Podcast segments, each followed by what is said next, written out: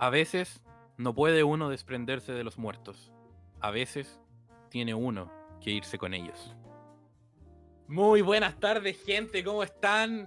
Hoy nuevamente con un capitulazo de cartelera semanal. Semanalmente. Exacto. Me acompañan los mismos de siempre. ¿Cómo están, chiquillos? Bien, bien, Buena gracias. gente. Buena, buena. Estamos súper bien aquí. ¿Cómo está, querido Buenísimo, público? Todo, todo violita. ¿Y ustedes cómo han estado? ¿Motivado yo? Yo, Bien. yo ando motivado, la verdad. ¿Por qué andan motivados, Nacho? Ando. Porque, me, porque la película que, que, que tocó hoy día, sabes que de verdad que me dejó bien contento. Muy, muy contento. bueno, yo creo que es una sorpresa, fue como, como un diamante en bruto que no había visto. Claro. Así que Pero, pero, pero, pero, el- la pero, ¿Cuál es la película de hoy? La Ah, película ah, de hoy, claro. ustedes, queridos oyentes, expectantes, a lo que se va a discutir hoy es El coleccionista de huesos. Para la gente que no sabe qué es El coleccionista de huesos, es una película basada en la novela, la primera novela, de lo que después se vendría a conocer como eh, la serie de Lincoln Rhyme, eh, escrita por Jeffrey Deaver, Daver, creo que es Deaver. Deaver, Eh, Deaver. Deaver. Igual creo que es Diver. Claro, este sería el primer libro en el que se basa la película. Y habla de la historia de Lincoln Rhyme, un detective tetrapléjico. Eh, tetrapléjico quiere decir que no puede mover ninguna extremidad del cuerpo, solo la cabeza y un poco el, el dedo índice de la mano izquierda. Eh, Lincoln Rhyme, entonces, es un detective que, eh, dentro, al, o sea, al momento de llegar a investigar una de las escenas eh, de un crimen, por un, tuvo un accidente que eh, se desprende una viga del techo y cae encima de él. Y él queda entonces en este estado como tetrapléjico. Tetrapléjico. Claro. Claro. La historia se trata de una serie de asesinatos, eh, los cuales eh, cada muerte está dirigida, digamos, al detective con el fin de darle una pista eh, de quién, de, de dónde o cuándo o a qué hora se llevará a cabo el siguiente asesinato. Algo que en la película te queda muy claro, cuando después cuando lo discutamos, digamos, lo que se trata la película en sí o, o la escena en sí, yo creo que vamos a tocar en ese tema porque yo me acuerdo que algo que me impactó fue el por qué se hace esto. Eh, Lincoln Rhyme da, eh, dejan claro que el asesino hace eso para responsabilizar tanto a su persona, el asesino en este caso, como a los detectives. O sea, ¿qué quiere decir esto? El asesino deja pistas para que lo encuentren, para, para así decir, si ustedes no logran salvar a esta gente, la muerte de ellos, su sangre, está tanto en mis manos como en las suyas. Claro. Un poco, bueno, Wow. macabro si lo quieren ver de alguna forma. Sí. Puta, yo lo encuentro Pero una real. genialidad del arte de la policía. Sí. Claro. Entonces, claro, a grandes rasgos, nosotros aquí no le vamos a contar la película, que fome. La idea es que usted aquí venga a escuchar ahí la salsita, po. Lo, ahí lo Claro. un poco, lo juicy. Eh, entonces, a grandes rasgos, ¿de qué se trata esto? Bueno, se trata de una serie de asesinatos que ocurren en Nueva York, los cuales están dirigidos a Lincoln Rhyme como investigador. Eh, Lincoln Rhyme, por supuesto, interpretado por Denzel Washington Un quien gran- en uno de estos, de estos asesinatos se encuentra ahí, lo vamos a conversar, eh, enredado con Angelina Jolie, quien es la oficial quien, en- eh, digamos, encuentra el primer cuerpo, eh, digamos, dejado por el asesino.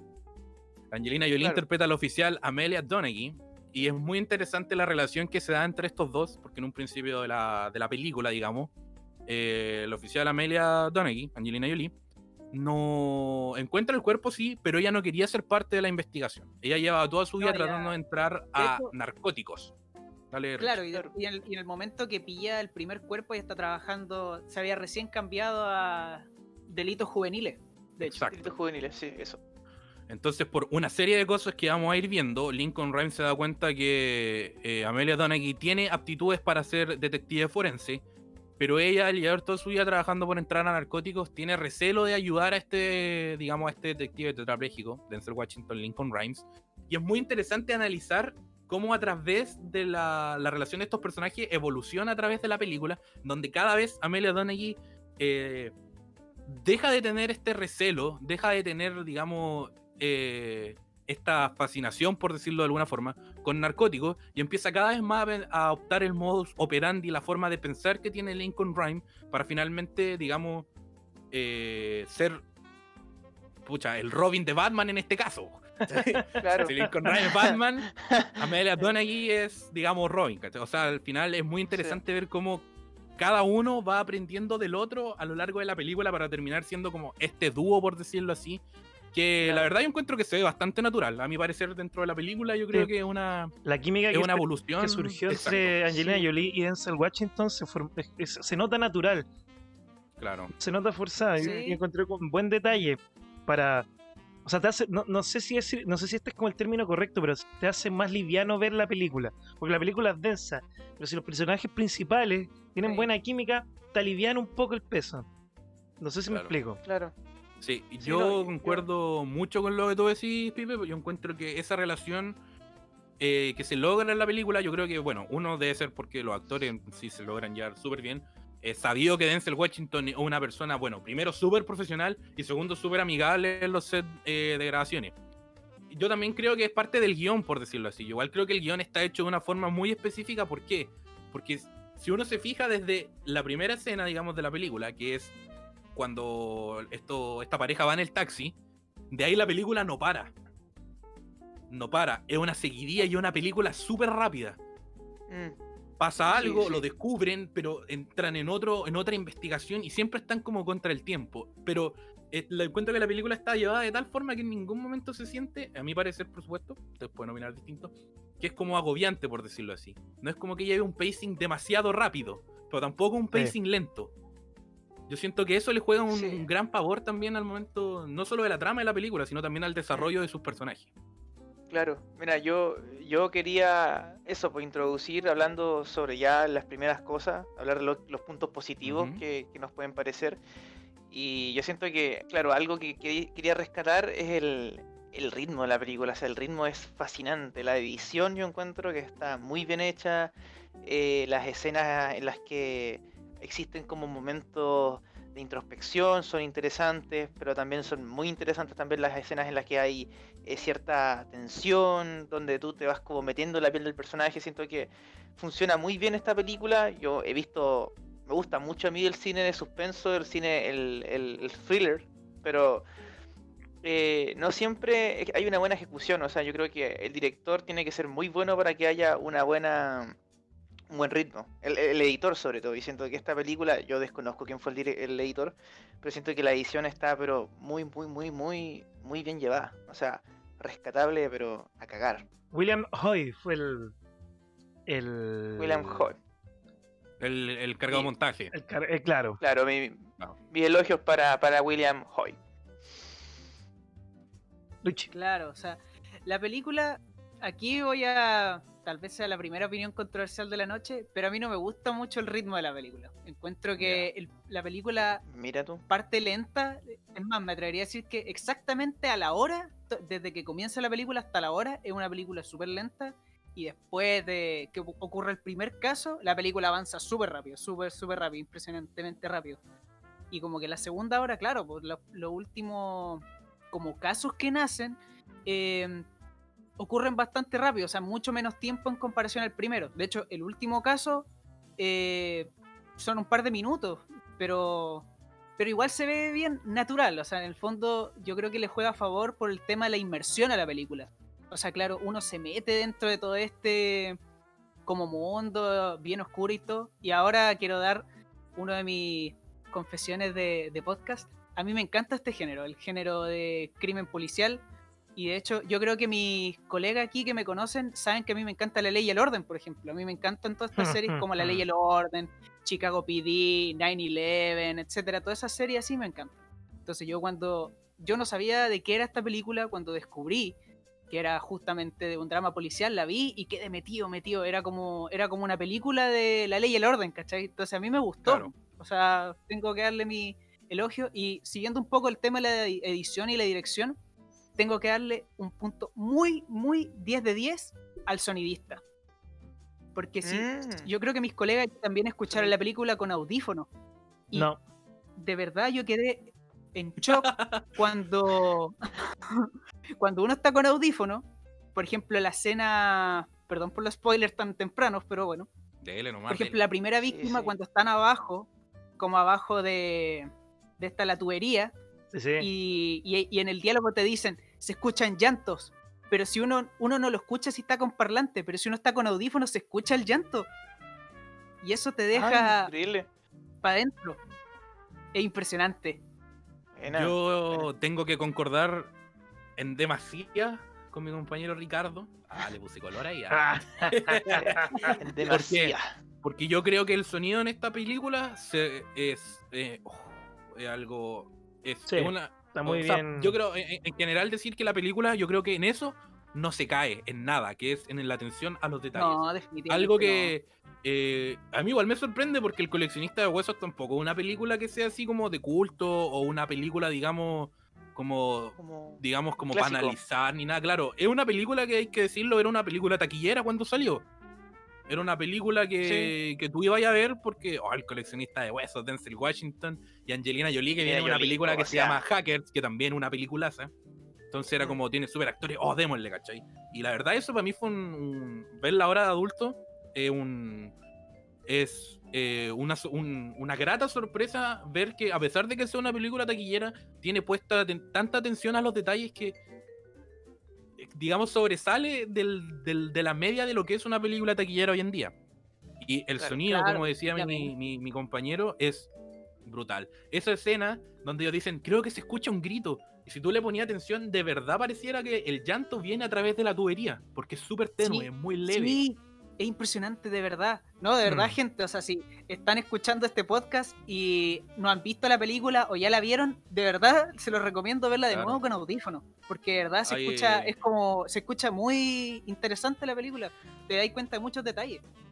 Sí. hay, hay otros detalles, por ejemplo, también del sonido cuando ellos salen la primera vez y entran a las calles de, digamos, como de Nueva York, lo ruidosas que son, lo que, lo que digamos, lo que, el sonido como que se escucha como eh, de primera fuente, por decirlo así, Como es el ruido de los autos. Claro, el ruido del tráfico Claro. está Sí, más fuerte está que... y, bien. sabe- y, no, y los personajes te dan la, la- la- te, te dan la sensación de que esto es real. ¿Por qué? Porque los personajes también hablan con un volumen de voz más alto, como tratando de Ah, escucharse sí, por claro. encima del sonido Sí, ambiente. me fijé en ese sí, detalle. eso, yo, yo igual me fijé en ese detalle. Por, lo, por por la general, por lo general en Claro. las películas, cuando hacen eso, bajan el volumen de ambiente, cosa que se pueda percibir, pero la gente habla normal.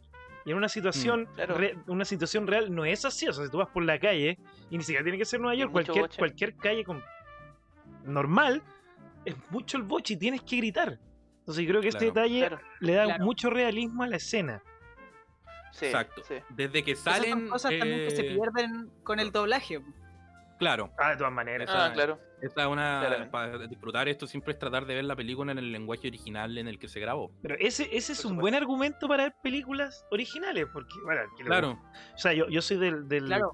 de la parada que, que disfruta la, la película doblada español o, o ruso, lo que sea, cosa de cada uno, pero sí tiene que comprender que se pierden detalles tan bonitos y sutiles como el del sonido ambiente de esta película, por Mm. ejemplo. Claro. claro. se pierde el factor de inmersión, pues, ¿cachai? Que en Sí. esta película es crucial. Bueno, en todos los crimen, en todas Sí. las películas o series de criminalística, la inmersión es, es la clave. Es, es más, es como a veces sobrepasa un poco la importancia del crimen en sí. Es importante la inmersión, pues de qué, claro. de qué te sirve que, no sé, pues maten a alguien si es que no entendís cómo funcionan los personajes, pues, o cómo viven los personajes, pues eso influye completamente. Claramente. Algo que ayuda a esto de la inversión y algo que yo me di cuenta cuando estaba viendo la película poniendo la atención para grabar este podcast es que cada vez que se presenta un personaje, digamos, nuevo, eh, de, la, de la talla de personajes, digamos, como principales, como son, por ejemplo, Denzel Washington, eh, Angelina Jolie, Michael Rooker, eh, Mike. Rooker. Quiero hablar del después. Cada vez que se presenta uno de estos personajes, siempre en la cámara hay un plano que es como si tú estuvieras viendo a través de los ojos de este personaje. Por ejemplo, se ve la primera vez cuando eh, Lincoln Rhymes despierta, lo primero que te muestra la cámara es un doctor mirándolo a él. Sí. Y tú ves a través de Sí. sus ojos. Es más, La Claro. hay una escena similar, pero es cuando le está dando un, un paro cardíaco. Sí, Entonces le ponen la Ah, sí. mascarilla, pero la, la máscara de oxígeno, pero la máscara se la ponen a la cámara. O sea, tú estás viendo, yo nunca la he visto en una película, la primera persona de un ataque, o sea, la, la perspectiva en primera persona claro. de un ataque cardíaco y te causa como como angustia, es súper fuerte esa escena. y- Angustia, y- es y dura, dura 10 segundos y, y, y yo de de nuevo, de nuevo Es recomiendo genial. escucharla con audífonos, porque esa escena es muy freak con audífonos, porque se siente como súper claustrofóbico, así se escucha el, Y de hecho, eh, denso. Esa escena yo encuentro que no solo por esa toma en la raja, sino que porque yo, bueno, obviamente desde un punto de vista, digamos, más o menos hollywoodense, pero la forma en que empieza ese ataque, yo la encontré una magistral la actuación de Denzel Washington, porque él primero empieza como, como a, a, a sentir, un- como a, a sentir, a hacer como si tuviera un sabor raro en la boca y empieza como a, Sí. como que se le cae la lengua un poco y después le viene el ataque. O sea, presenta todo como una serie como de síntomas a lo largo de, de una escena que es súper corta y después viene el ataque. Lo encontré que fue un- un- una actuación súper real. Hoy al mismo Oye, tiempo, quiero- que donde hablaste del paro, tengo que darle también un crédito a una actriz no menor que es Queen Latifa, que creo que se Latifa, llama, sí, sí. que, Sí. que Sí, es Selma. sí. De verdad, su actuación es, es sutil, pero siempre está ahí y de verdad, muy bien. Es, es un buen personaje secundario. Un muy buen personaje. Súper Sí, bueno. está súper bien llevado. Eh, Exacto. De hecho, No, no se de hecho, siente... yo siento que- Dale, dale. O sea, yo, yo quería decir que siento que es un personaje súper bien llevado y, y que, y que ah, no sé usted, pero yo siento que como que es un personaje que se descuidó un poco más para el final, siento que, que cuando ya cerrando el clímax del- del- de la película, como que ese personaje como que desapareció. Yo siento que, Sí. que no pasó sin pena ni gloria y eso, eso a mí me dio un poco de pena. Yo también concuerdo contigo Mira, y yo es más, yo concuerdo que contigo, Nacho, Ah, pero de verdad yo tengo mis comentarios sobre el final de la película y los voy a dejar para más adelante. Pero sí, eso lo dejamos Sí, para más adelante, Sí, yo creo. igual tengo mis comentarios sobre el final y concuerdo, pero dejémoslo para el final. Todavía, Dale. todavía queda lo mejor de la película, Claro. porque hay que decirlo, lo- Claro. lo, mejor de la película no es el final. Son las muertes. No, claro. Exacto. ¿Qué iba a decir? pero- pero- ¿de verdad? Sí, es verdad, las muertes se roban el, y, y yo creo que deberíamos... O sea, como para terminar el tema de, de, Sí. de Latifa, de Queen Latifa, yo encuentro que es un personaje que no siempre, no siempre lo puedo ver en una película, que siempre el secundario sobra, o molesta, o estorba. Siempre, siempre está el que el- el- es como el está ahí. bandejero. Está ahí, Claro. el, el bandejero, que si hay una situación cómica, él la remata. Y siempre una forma especial. Pero aquí no, la, la Queen Latifah es un personaje secundario que hay escenas que se roba la escena. Un personaje súper querible, súper creíble. Encuentro que una muy buena, Sí. muy buena interpretación. Bueno, la actriz es súper buena además, así que nada que Claro. decir sobre ella. Sí. Yo, yo creo que en general los personajes secundarios de esta película están súper bien llevados. Es que no son Eso tantos. iba a decir, sí. Eso, no son, Son- son- tantos y cada uno tiene su punto de, digamos, de brillo, ¿cachai? Sí. Claro. Eh, Sí, de hecho yo no sabía claro. que el viejo de Modern Family antes era policía. po. Claro. Ese es, si no me equivoco... El de casado con eh, hijo. Eh, ca- Casado con hijo. Mike sí. McClune. sí, el original casado con hijo también. ¿Qué, No, eh, el. ¿Cómo se Ah, llama el El actor? nombre de este actor. el. ¿Mike Ah, McClone o no? No, no, no te podría No, no me decir. acuerdo. Yo no estoy seguro, no, me no, en este momento no. Ya, pero Pero él, el papá, mí el papá de casado con hijo, él, él es. Claro. el papá No, del casado con eh, hijo. Ed O'Neill. Ed O'Neill. Ed O'Neill. Ah, Ed Ed O'Neill. Ed O'Neill. Ah, sí, Pauli, sí. Leto. Sí. Ed O'Neill. Yo, Gracias, yo gracias. encuentro No de- que. Se llama Al Bundy. Ah, Al Bundy se llama en Casado con Hijo. Claro. Sí. Ahí Sí. Al Bundy. La Yo verdadera, encuentro la buena. que- Buena. Claro. Los- Los chilenos No, van a entender. Yo encuentro que Claro. eh, los personajes secundarios, ¿por qué están tan buenos? Porque cada uno siempre está acompañando a uno principal. Y encuentro que eso eh, a la película le hace un grosso favor en, el- en la historia también. Por ejemplo, siempre tienes a, mm, digamos, a, ¿cómo se llama? A Ed O'Neill al lado de Angelina Jolie. Claro. Siempre tienes a Queen Latifah con Luis Guzmán, que Luis Guzmán es el, el que lleva El- como el laboratorio, que El examina estereotipo mexicano. El estereotipo Sí. mexicano. Claro. Siempre está con, con Denzel Washington, por ejemplo. No, y otro Él detalle. es como el alivio cómico, ¿no? Todos, to- sí, él es como el alivio cómico de la película. Mm, Sí, Pero ojo, Claro. toda- todos los personajes contrastan. Pero claro, si hay una armonía Eso, entre ellos. eso es cierto. Sí. Todos los personajes Pero contrastan. todos, o sea, no, no hay ninguno que Es sobre. más, es más, me atrevería a decir que ningún personaje tiene una actitud similar. po, O sea, me refiero, no hay ningún personaje que no sé, pues tú digáis, no, se parece mucho a este. No, todos Claro. tienen personalidades distintas y se complementan diferentes y se nota porque contrastan. Mira, fíjate que yo, a mí me pasó que hay un personaje que yo siento que le faltó un poco más de, de desarrollo, que, que yo como que, ahora que, que- que estábamos hablando, me puse a pensar y dije, a lo mejor no es, no es un mal personaje, para nada, pero siento que es como el personaje como más tibio, que es este, mm, el segundo detective que eh, acompaña a Ed O'Neill y que va a buscar a Angelina Jolie su casa, Ya. la lluvia, ya, ¿cómo se llama? El Eh, eh, patiño. claro, este, este, de- Eh, el detective joven, eh, sí, ¿cómo este, este que... película? No, pero se me va a generar. Eh, ya, pero Sí, sí, ese. yo- yo ese. sen- Yo sentí que ese fue como el más, más tibio, como el menos el menos reluciente de los de los personajes secundarios. Pero que siempre tiene que haber uno que no destaque en nada. Claro. Tiene que estar. Sí, también igual es importante en todo caso. Sí, porque si to- todos Claro. destacan, al final con quién te hay, pero tenéis que tener el. Como está el alivio cómico, como el alivio neutro. El que, el que está, pero no Claro. molesta. E- ese actor se llama, Claro. mm, eh, si no me equivoco, Mike McClone. Ah, ese era Mike McClone. Ese- Ah, e- ese él era Mike perdón. Sí. Él era Mike McClone, Disculpenme si hay fans de Ed O'Neill o Mike McClune escuchando este podcast y ahora me quieren matar por confundírmelos, pero discúlpenme. sí. No, está eh, bien, Yo creo que yo creo que aquí estamos todos estamos todos en la misma. Para mí Ed O'Neill era el papá casado con hijo. No, Sí. igual también. Sí. Qué buena sí, serie. Qué buena serie. claro, el de casado con hijo. Y miren el medio salto de, de casado Claro. con hijo a un policía, a un policía, y después de un policía, de nuevo un padre de familia, po, en Modern Family. Me carga Modern Family. Encuentro que un festín de estereotipos. No, a mí, a mí me, No, no, no la he visto y no, me interesa. me. Igual es difícil discutir contigo. Si me tiráis ese argumento, pues me cagaste, pero. Pero sí, yo tampoco soy muy fanático de Modern Family, la verdad. Yo con casado con hijo. Son de esas series que, que si está en la tele, la veo. Pero si no, Claro. no la veo. No, yo ni Ah, siquiera. no, yo, yo la salto. Sí, yo la salgo. Veo, veo Amor, coleccionista de huesos. Eh, Pero no, buena serie. Pero con ese hueso, Casi pues en eso estamos. eh, ya, ya hablando de la introducción, de, de lo increíble en, en cuanto al detalle que tiene esta película, hablemos de las muertes. Vamos, vamos por orden. Vamos por partes, como decía Ah. Jack el Destripador. Como el coleccionista huesos, pues va por partes Vaya. también. Va, va por parte. Claro.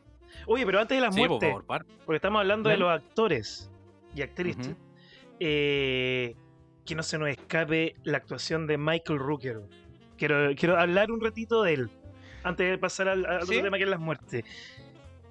Ah, Mira, pa- para mí Michael Rooker siempre fue eh, el, el, el mata zombie. Porque, bueno, ahí, ahí yo, yo crecí viendo esa serie y que siempre tuvo papeles súper secundarios y menores, ¿cierto? No sé, yo, yo, sí. yo no, yo no tengo recuerdo de haberlo visto. O sea, los que están escuchando a veces me han comentado, ¿no? Ustedes deben, deben ver demasiadas películas. Vemos, pero no para saberlo todo. O sea, no Eso lo sí. sabemos todo. Entonces, yo, yo a Michael Rooker, a pesar de que ahora es conocido, yo no lo había visto en, una, en, en un papel tan serio. Siempre lo miraba como el, el, el- el alivio cómico. Me gusta ese término.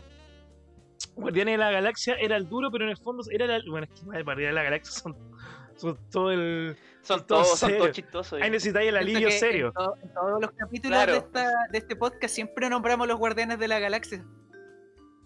Por sí, alguna oye, razón. se nombró varias veces. Buen Sí. tiene. Deberíamos verla quizás en un futuro. Deberíamos analizarlo. Puede ¿Quién ser. sabe? Quizás, Es quizás. que, es que diga- ¿qué dice el público? Pues comenten en redes sociales si les gustaría que viéramos los guardianes de la galaxia. En Buena Claro. que sí. Bien, pa- buen pase gol. sabe. Eh, eh, no, pero yo nunca lo había visto en un papel serio y de verdad que me sorprendió. O sea, se- me, me saqué el estereotipo que tiene como alivio cómico o mata zombie que por The Walking Dead. Y sabes qué, me gustó mucho. Él como, como actor me gustó mucho. Disfruté mucho su... Porque él en el fondo es el villano. De, o sea, Mm. Claro, es una obviamente- fuerza o- o- antagónica. o- obviamente está, está el, el, el, el, el asesino, pero el villano de la película es Michael Rooker. O sea, él, él, Es el, él el villano, la- el villano visible. Claro, el que le lleva la contraria, el que le duda todo, el que le pone trabas, el que quería meter presa a la, a la Angelina Jolie, A la... a la, a la, a la- a la enfermera. Entonces, él, él- él, como villano, sin querer ser villano, pesado. encontré que es genial. No, me encantó su actuación. Sí. Es lo que más rescato de la película. Sinceramente, de mi parte, lo que más rescato. Mira tú. Claro. Yo, o en- lo que. Ah, yo- dale, dale Ah. Richie. Ah, bueno. Es que en el mundo de las películas como criminalística y todo eso, hay un término que se usa mucho. Bueno, también se usa en la realidad, en todo caso, pero también se usa para las películas. Es no hay crímenes perfectos, solo investigaciones imperfectas. Ese es un dicho que se usa mucho.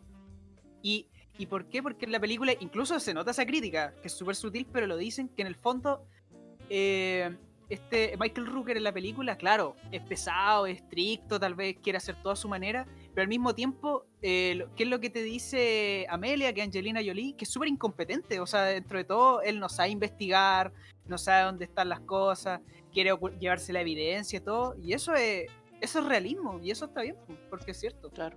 Puede Hay mucha- en la, hay la mucha película. rivalidad. Claro. En- entre En Claro, la película policías. toca el. Se toca el tema y le llegan, eh, en un momento dado de la película, ya llegando casi a la recta final, por decirlo así, de, por decirlo de alguna manera, eh, los mismos detectives del detective Neil, no me acuerdo el nombre que él es en la película, pero eh, el, el papá de Modern Family desde ahora, Oli, este Oli. podcast va a ser el detective O'Neill. El El detective. mejor, el- detective Neil, claro, le manda un correo, bueno, no estoy, sí, creo que fue correo, a Lincoln Rhymes y le dice, estas son fotos de escenas de crímenes de hace, no me acuerdo si 12 meses o 2 meses, puedo estar equivocado, pero era un tiempo 12, considerable. creo que 12. 12 creo, en donde en donde el detective, digamos, Michael Rooker, que es capitán Howard Cheney, eh, no supo ver la conexión entre ellos. Y el Lincoln Rhyme, al verlo, dice como, oye, el asesino llevaba 12 meses tratando de hacer conexión conmigo y nadie nunca lo notó. Entonces eso habla muy, eh, mucho de lo que dice el Richie de que no hay crímenes perfectos, sino investigaciones imperfectas, que era exactamente lo que se estaba llevando a cabo, digamos, eh, eh, en la película. O sea, si no fuera porque, eh, digamos, Angelina Jolie, Amelia Don aquí encuentra este primer cuerpo que es el que sale en la película, quizás cuántos más hubieran muerto y el asesino jamás hubieran encontrado una relación entre un, ases- entre un asesinato y el otro. Claro. Claro. Hubiera muerto el, el Denzel Washington, se lo hubieran piteado. Sí. No, no estoy seguro. Yo creo que ese estaba Oh. esperando el final como para que lo descubriera que era él y que él iba a morir, pero ahí bueno, también bueno, difícil ponerse en el supuesto porque la película igual no no te pone en esa situación nunca, pero Claro, claro, claro. pero sí, po. Eh, y habla- hablando ya de, de muerte, disputamos La las muerte. muertes, po, Ya, porque Ya. son Primera muerte. son, Primera son muerte. brutales. La primera muerte A ver, espera, espera, espera. Eh, Para ustedes, ¿cuál es la primera muerte? ¿La del de este millonario que llega del aeropuerto o de la señora del la señora esposa del millonario? ¿Cuál de los No, millonario. ustedes? La del, millon- Ya. del- la del marido. La Ya, ya el millonario. O sea, es que es la que la, es la que me parece muerto ya en el fondo. Pero... O sea, es que Claro, es, la- por eso lo es- digo. es- es la primera muerte, pero no es la primera muerte en pantalla. Eh, eh, a Exacto, ese punto sí. quería llegar. Pero Claro, sí, eso no, la primera muerte. Describamos la escena un poco. ¿Qué es lo que ocurre? Al principio de la película, resulta que se muestra esta pareja de, digamos, pareja de puta, una pareja, un hombre y una mujer que vienen llegando al aeropuerto y se suben al taxi y se quedan dormidos en el taxi. Y de repente la, la mujer despierta y le dice a su, a su esposo, su pareja, em, oye, despierta, despierta, o está perdido o nos están llevando a pasear. Y ellos como que empiezan, despierta, empieza a golpearle la- el, digamos, el, el ventanal que tienen atrás los, los taxis. Eh, oye, oye, llévanos a tal calle, a tal calle, te dijimos a tal calle, a tal Con calle. una Yo encuentro lluvia que brutal de fondo. ahí hay un detalle que yo creo que no es menor. Porque yo la primera ¿Cuál? vez que vi la película me acuerdo que siempre dije, ya, pero ¿por qué no abren el seguro y se tiran por la puerta? weón? si escápense. Y justo cuando yo estaba pensando eso, me muestran una escena en donde este asesino, que era el taxista, reemplaza todos los, digamos, los ¿Lo seguros seguro? por como aguja o un- algo que era como Claro, una navaja. cuchillo, una. Cuchillo. Sí, claro. Ah, Y, y mi yo de 6 años quedé así como, oh, concha O sea, es madre". que esa escena yo la encontré súper realista. Sí, mí, yo también la hecho- encontré muy real. De hecho, los, ac- los actores, o sea, no pa- claro, son personajes episódicos, no pasan ni ser secundarios, pero actúan muy bien. O sea, yo encuentro que el- la, la- la expresión de la mujer y la y el carácter del, del tipo tratando así como desesperado de, de escapar, lo encontré, pero muy creíble. Súper real. Es que les dan, yo Claro. creo que es porque Sí. le dan el tiempo a que se pongan histéricos. No sé si se entiende. Porque, por ejemplo, si, o si se hubiesen pasado una calle y dijeran, nos están llevando, nos están llevando, hubiese sido súper irrealista y no hubiese dado el impacto que da lo que pasó después. Porque, como que dice, oye, te pasaste, te pasaste, oye, oye, Claro. oye, ¿cachai? Como todo ese. Claro. Se toma su tiempo. Como ese, ese- sea, Eso. no sé el viaje, no sé como un viaje a la desesperación. Claro, Claro. Claro, por así yo siento que esa escena eh, la dejan respirar. Sí, sí, de todas Yo maneras. diría que esa sí. sería como una de las mejores definiciones que podemos dar para describir esa escena, digamos, esa escena introductoria. De donde te están mostrando lo que, lo que va a hacer el coleccionista de hueso en este caso. Ustedes se preguntarán qué pasa con esta pareja. Bueno, resulta que a eso vamos con la primera muerte. Resulta que Angelina Jolie encuentra eh, una, una mano, que hay un, digamos, no, la describí horrible, déjenme empezar de nuevo. Angelina Jolie está trabajando en, digamos, como en, en un, no, no sé si un túnel, me da la sensación de que más que un túnel es que por encima hay como un paso a nivel. Es y como por debajo pasan puente. las líneas del tren, claro, es como un puente, por Eh, decirlo así, sí. en donde Angelina Jolie descubre una mano que está sobresaliendo, digamos, del- de la Tierra. Una mano sin, por supuesto, el dedo índice. Y ahí van a saber por qué. Descubre esta mano y al empezar a escarbar sobre, mm, digamos, el- la Tierra para desenterrarlo, aparece lo que es nuestra primera muerte. Yo quiero Claro. rescatar, o sea, no des- destacar, perdónenme, me, me equivoqué ahí, destacar de esta primera muerte, primero, el, no sé si se puede llamar maquillaje, porque me da- es, me- es- es como una escultura, por decirlo así, digamos. Es como la dirección de arte, yo diría. La dirección de arte de esta película, ¿por qué? Porque para mí fue brutal, mi yo de 6 años, y ahora mi yo de 22 años volver a verlo. Eh, un cuerpo Sí. que da la sensación que estuviera no solo enterrado, sino que hubiera sido rellenado con piedra y tierra. Onda, da la Sí, sensación de que el cuerpo lo pusieron ahí, como digamos, milimétricamente, y lo rellenaron de piedras por dentro y de tierra y lo taparon para que no se moviera, ni por si acaso. Onda, yo creo que el Oye. cuerpo está ahí, que lo descubran aquí y aquí se va a quedar. Claro. Yo encuentro que es brutal. Para mí eso fue Claro, brutal. cuando, cuando destapa y ve la cara, o sea, Sí. ¡ay! o sea, a mí, a mí me, eh, me, me, me atrapó mucho el detalle de los ojos, porque los ojos están como entreabiertos y están cubiertos de tierra, o sea, eh, es asqueroso, pero, pero bueno, muy creíble. Yo, yo quedé así, oh, esta cuestión. Claro, o sea, Partimos, o sea, partimos denso. Claro, o sea, para mí eso sí.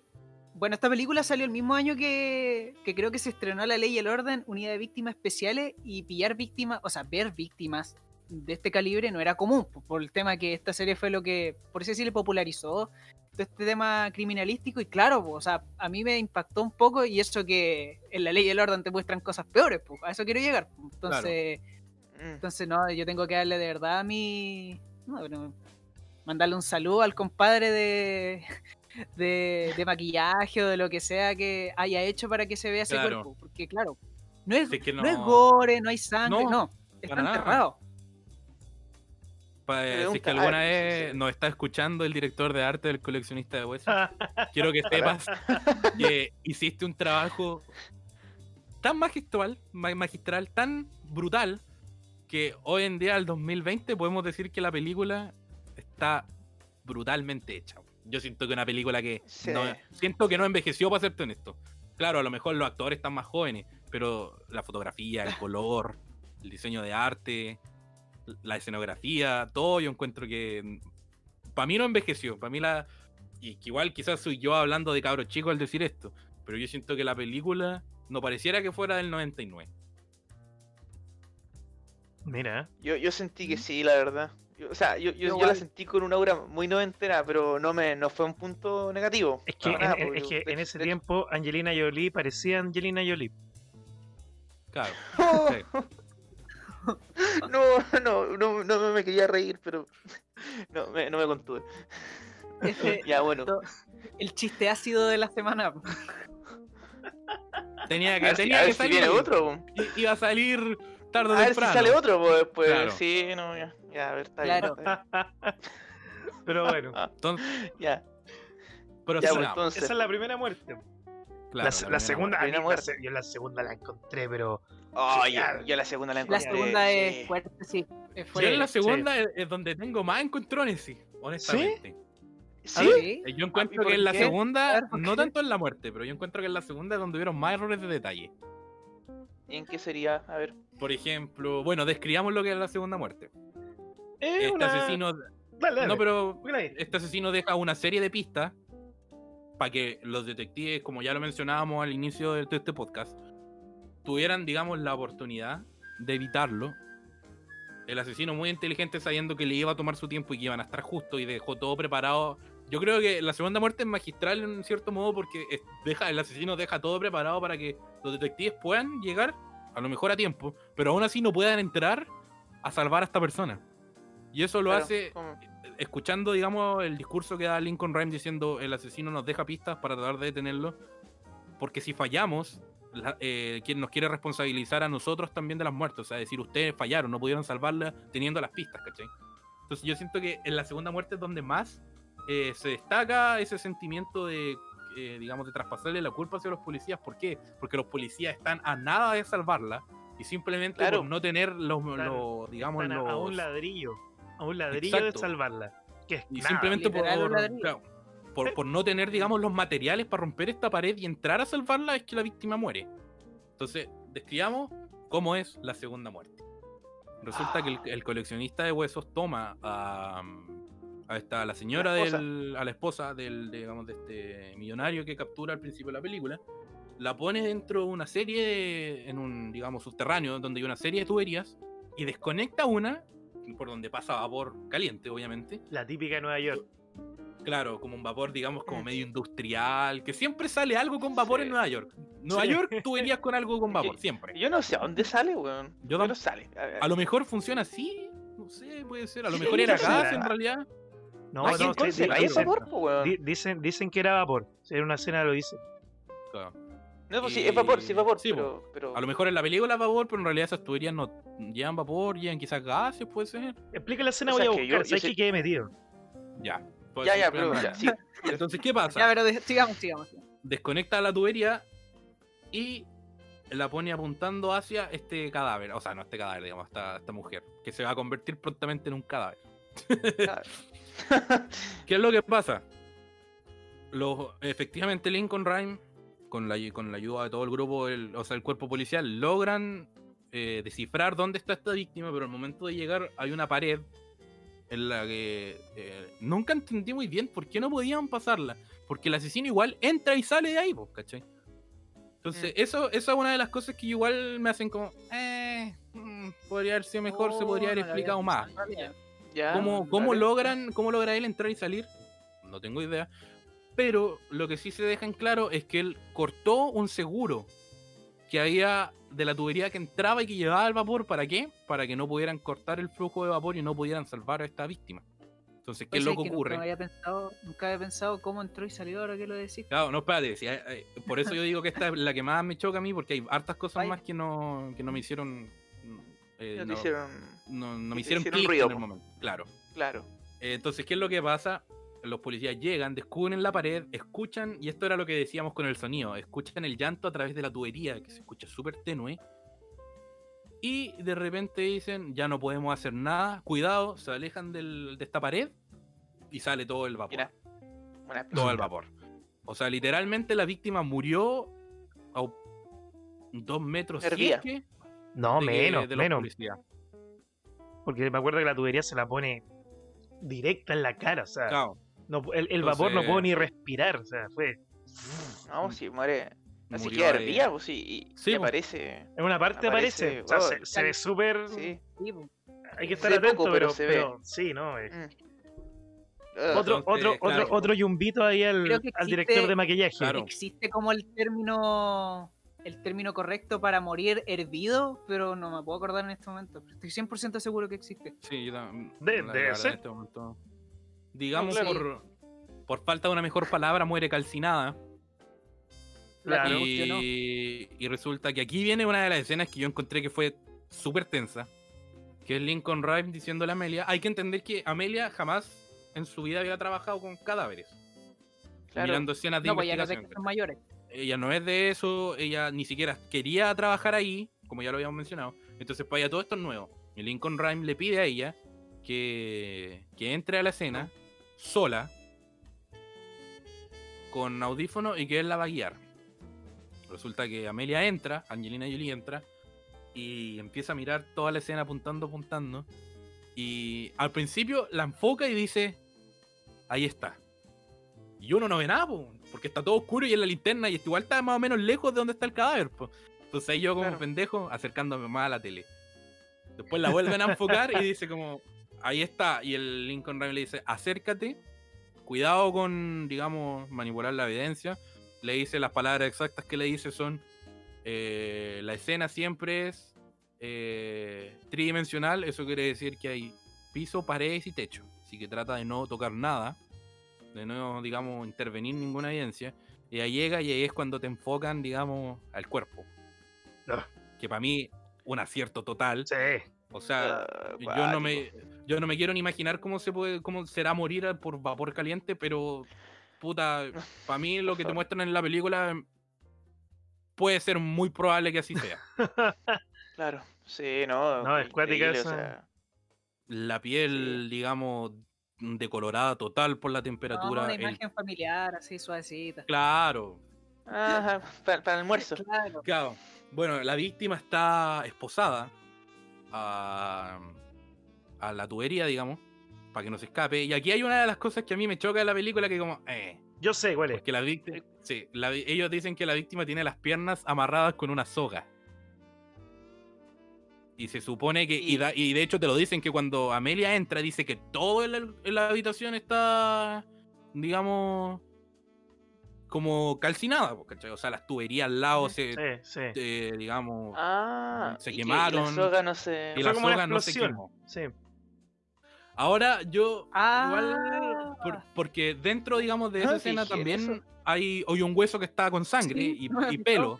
que después se va a saber que es eh, eh, de rata, o sea, el tipo como que le cortó el pelo a una rata y lo dejó ahí. Entonces yo quiero creer que, porque Amelia lo dice en un momento, dice, eh, ojalá el asesino no esté aquí, porque creo que Lincoln Rhyme le dice como, solo estás tú y la víctima. Y ella dice como, y el asesino si es que aún no se va. A lo mejor después de que, de que digamos, la quemó, volvió y dejó eso ahí, porque de lo contrario me parece muy... Es que igual te- Muy se, ju- se- se te da un detalle. Lógico, po, Se te da un detalle. claro. No, cuando da, da la explosión de, de vapor, no entran al tiro. Eh, claro, por, eh, Salen, a- eso quería... Salen, eh, eh, ha- hacen una explosión y ahí vuelven. Y, bueno, Claro. supongo dándole fe a que la película está bien hecha. Bueno, o sea, la escena, mejor dicho, está bien hecha. Yo creo que se, se, se tomaron un tiempo, ¿cachai? No, no es que llegaron, pusieron explosivo y, y yo creo que demora mucho. Y que le dio el Es tiempo suficiente igual para, para escapar. caso. Sí, puede ser. Claro.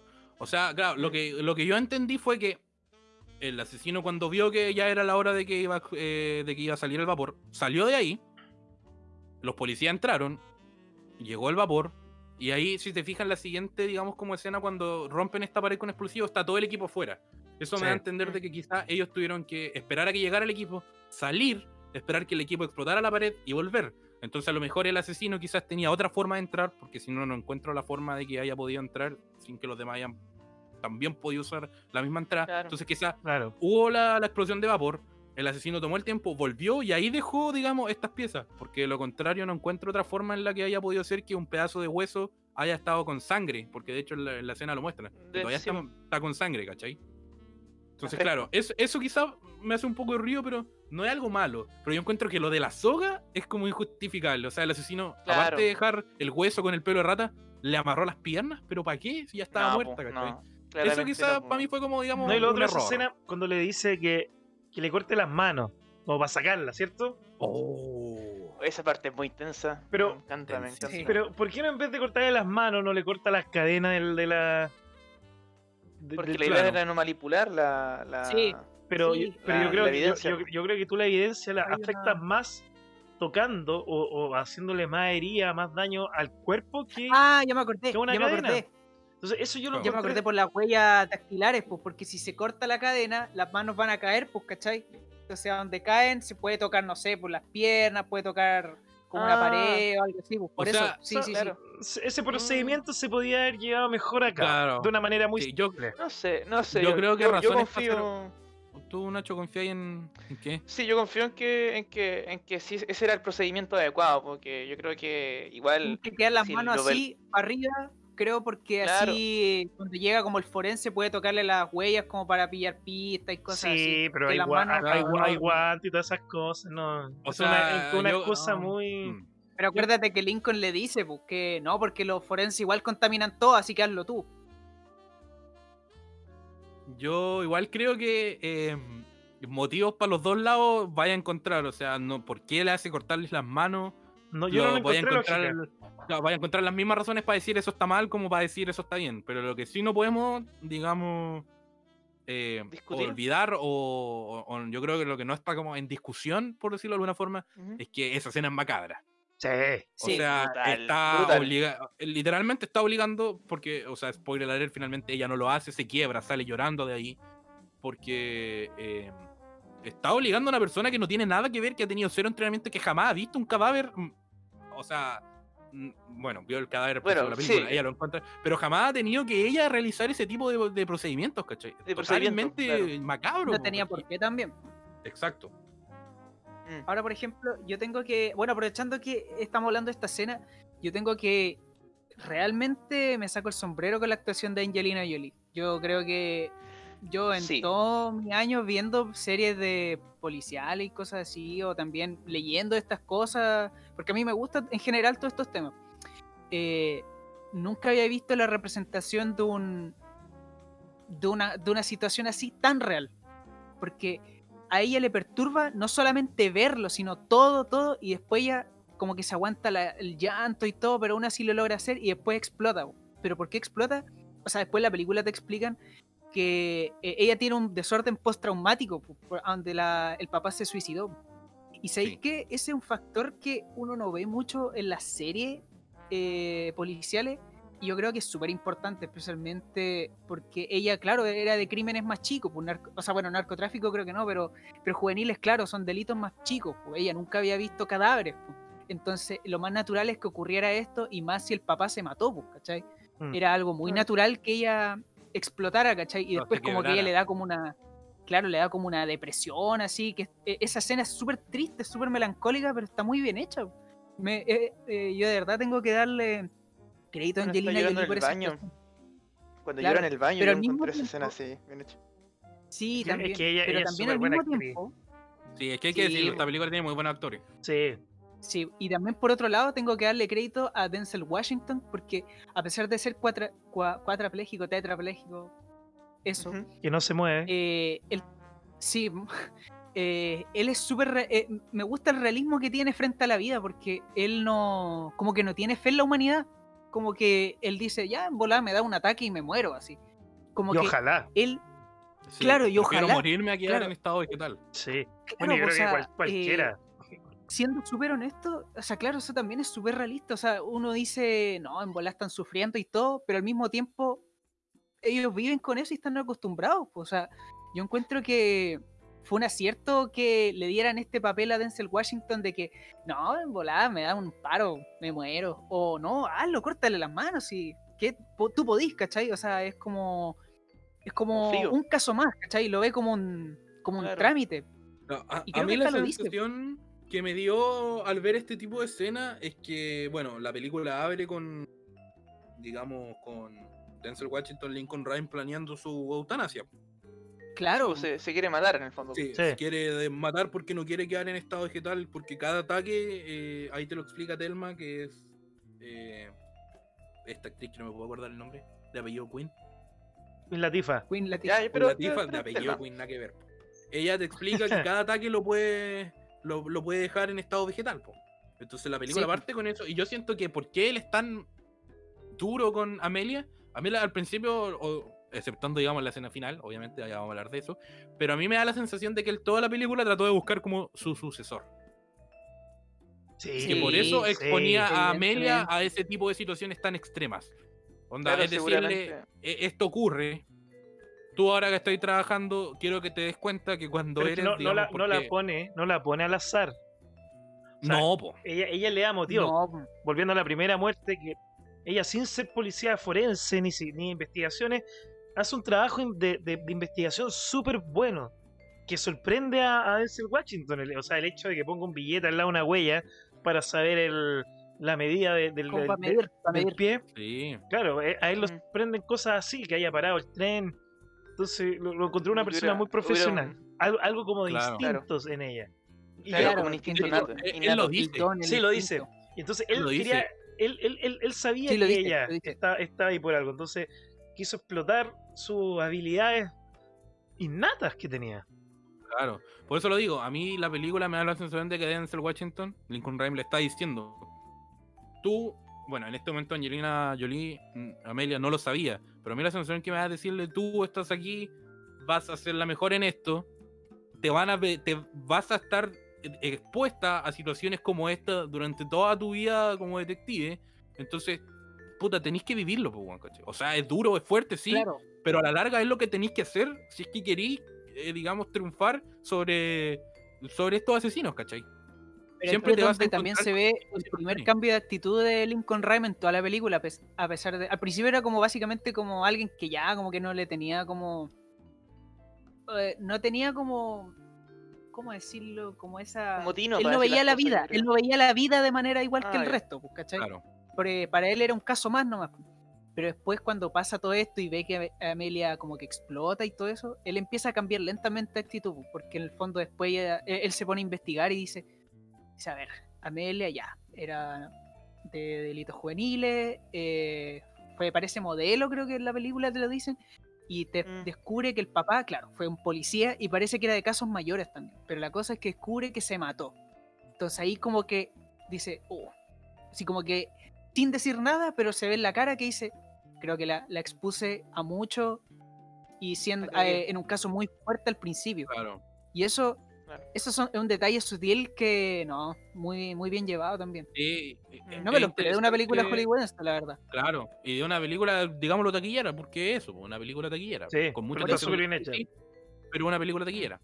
Es muy interesante ver eh, esa relación entre los personajes de Amelia y Lincoln Rhyme. Como cada vez Lincoln Rhyme se va eh, convirtiéndose, digamos, su personalidad cada vez más como Amelia y viceversa, Amelia cada vez va como absorbiendo Más. esta personalidad, esta intuición, esta forma de ver las cosas que tiene Lincoln Rhyme. Yo encuentro que es esa como dualidad, no sé si dualidad, pero digámoslo de una forma... em, Creo que sí es la palabra dualidad. O ese como apoyo eh, entre ellos dos. Claro.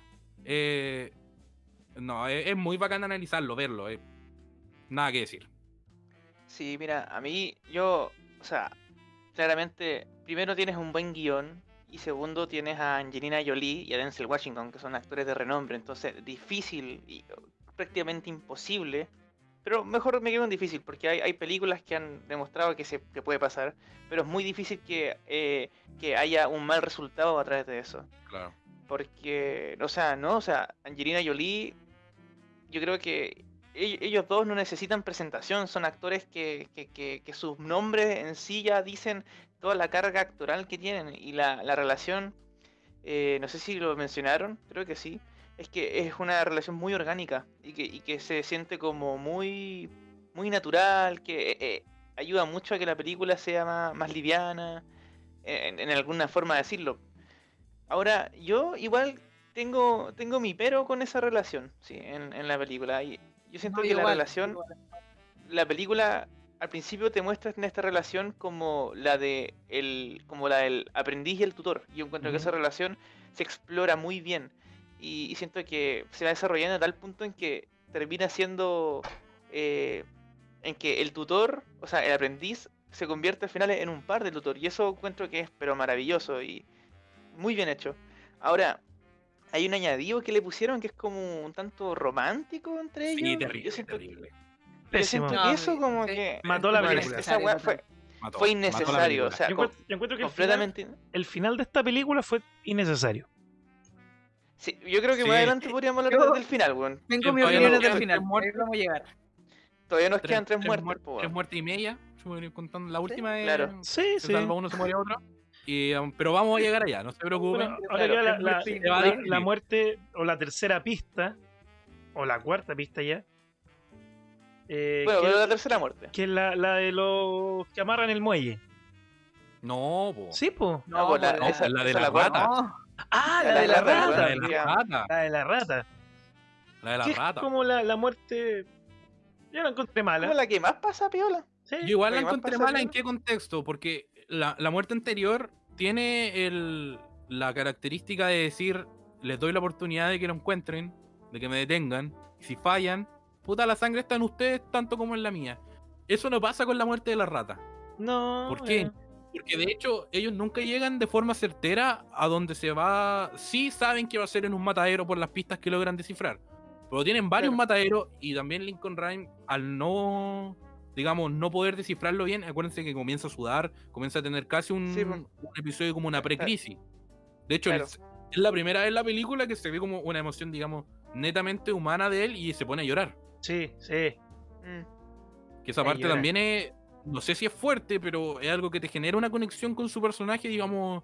"Oh, Chucha, este one también es humano. Porque hasta ese momento la visión que teníamos de Lincoln Rhyme es que era un genio. Que no se equivocaba. ¿Cachai? Que se las sabía todas. Que era el más Era bacán de y calculador. Un máster. Claro. Claro. Pero ahí te das cuenta, no, pues este one también falla, ¿cachai? Y se, y se quiebra en ese momento. Entonces lo que hacen, al no tener certeza, van a investigar estos mataderos. Claro, da la casualidad que llegan al que efectivamente es.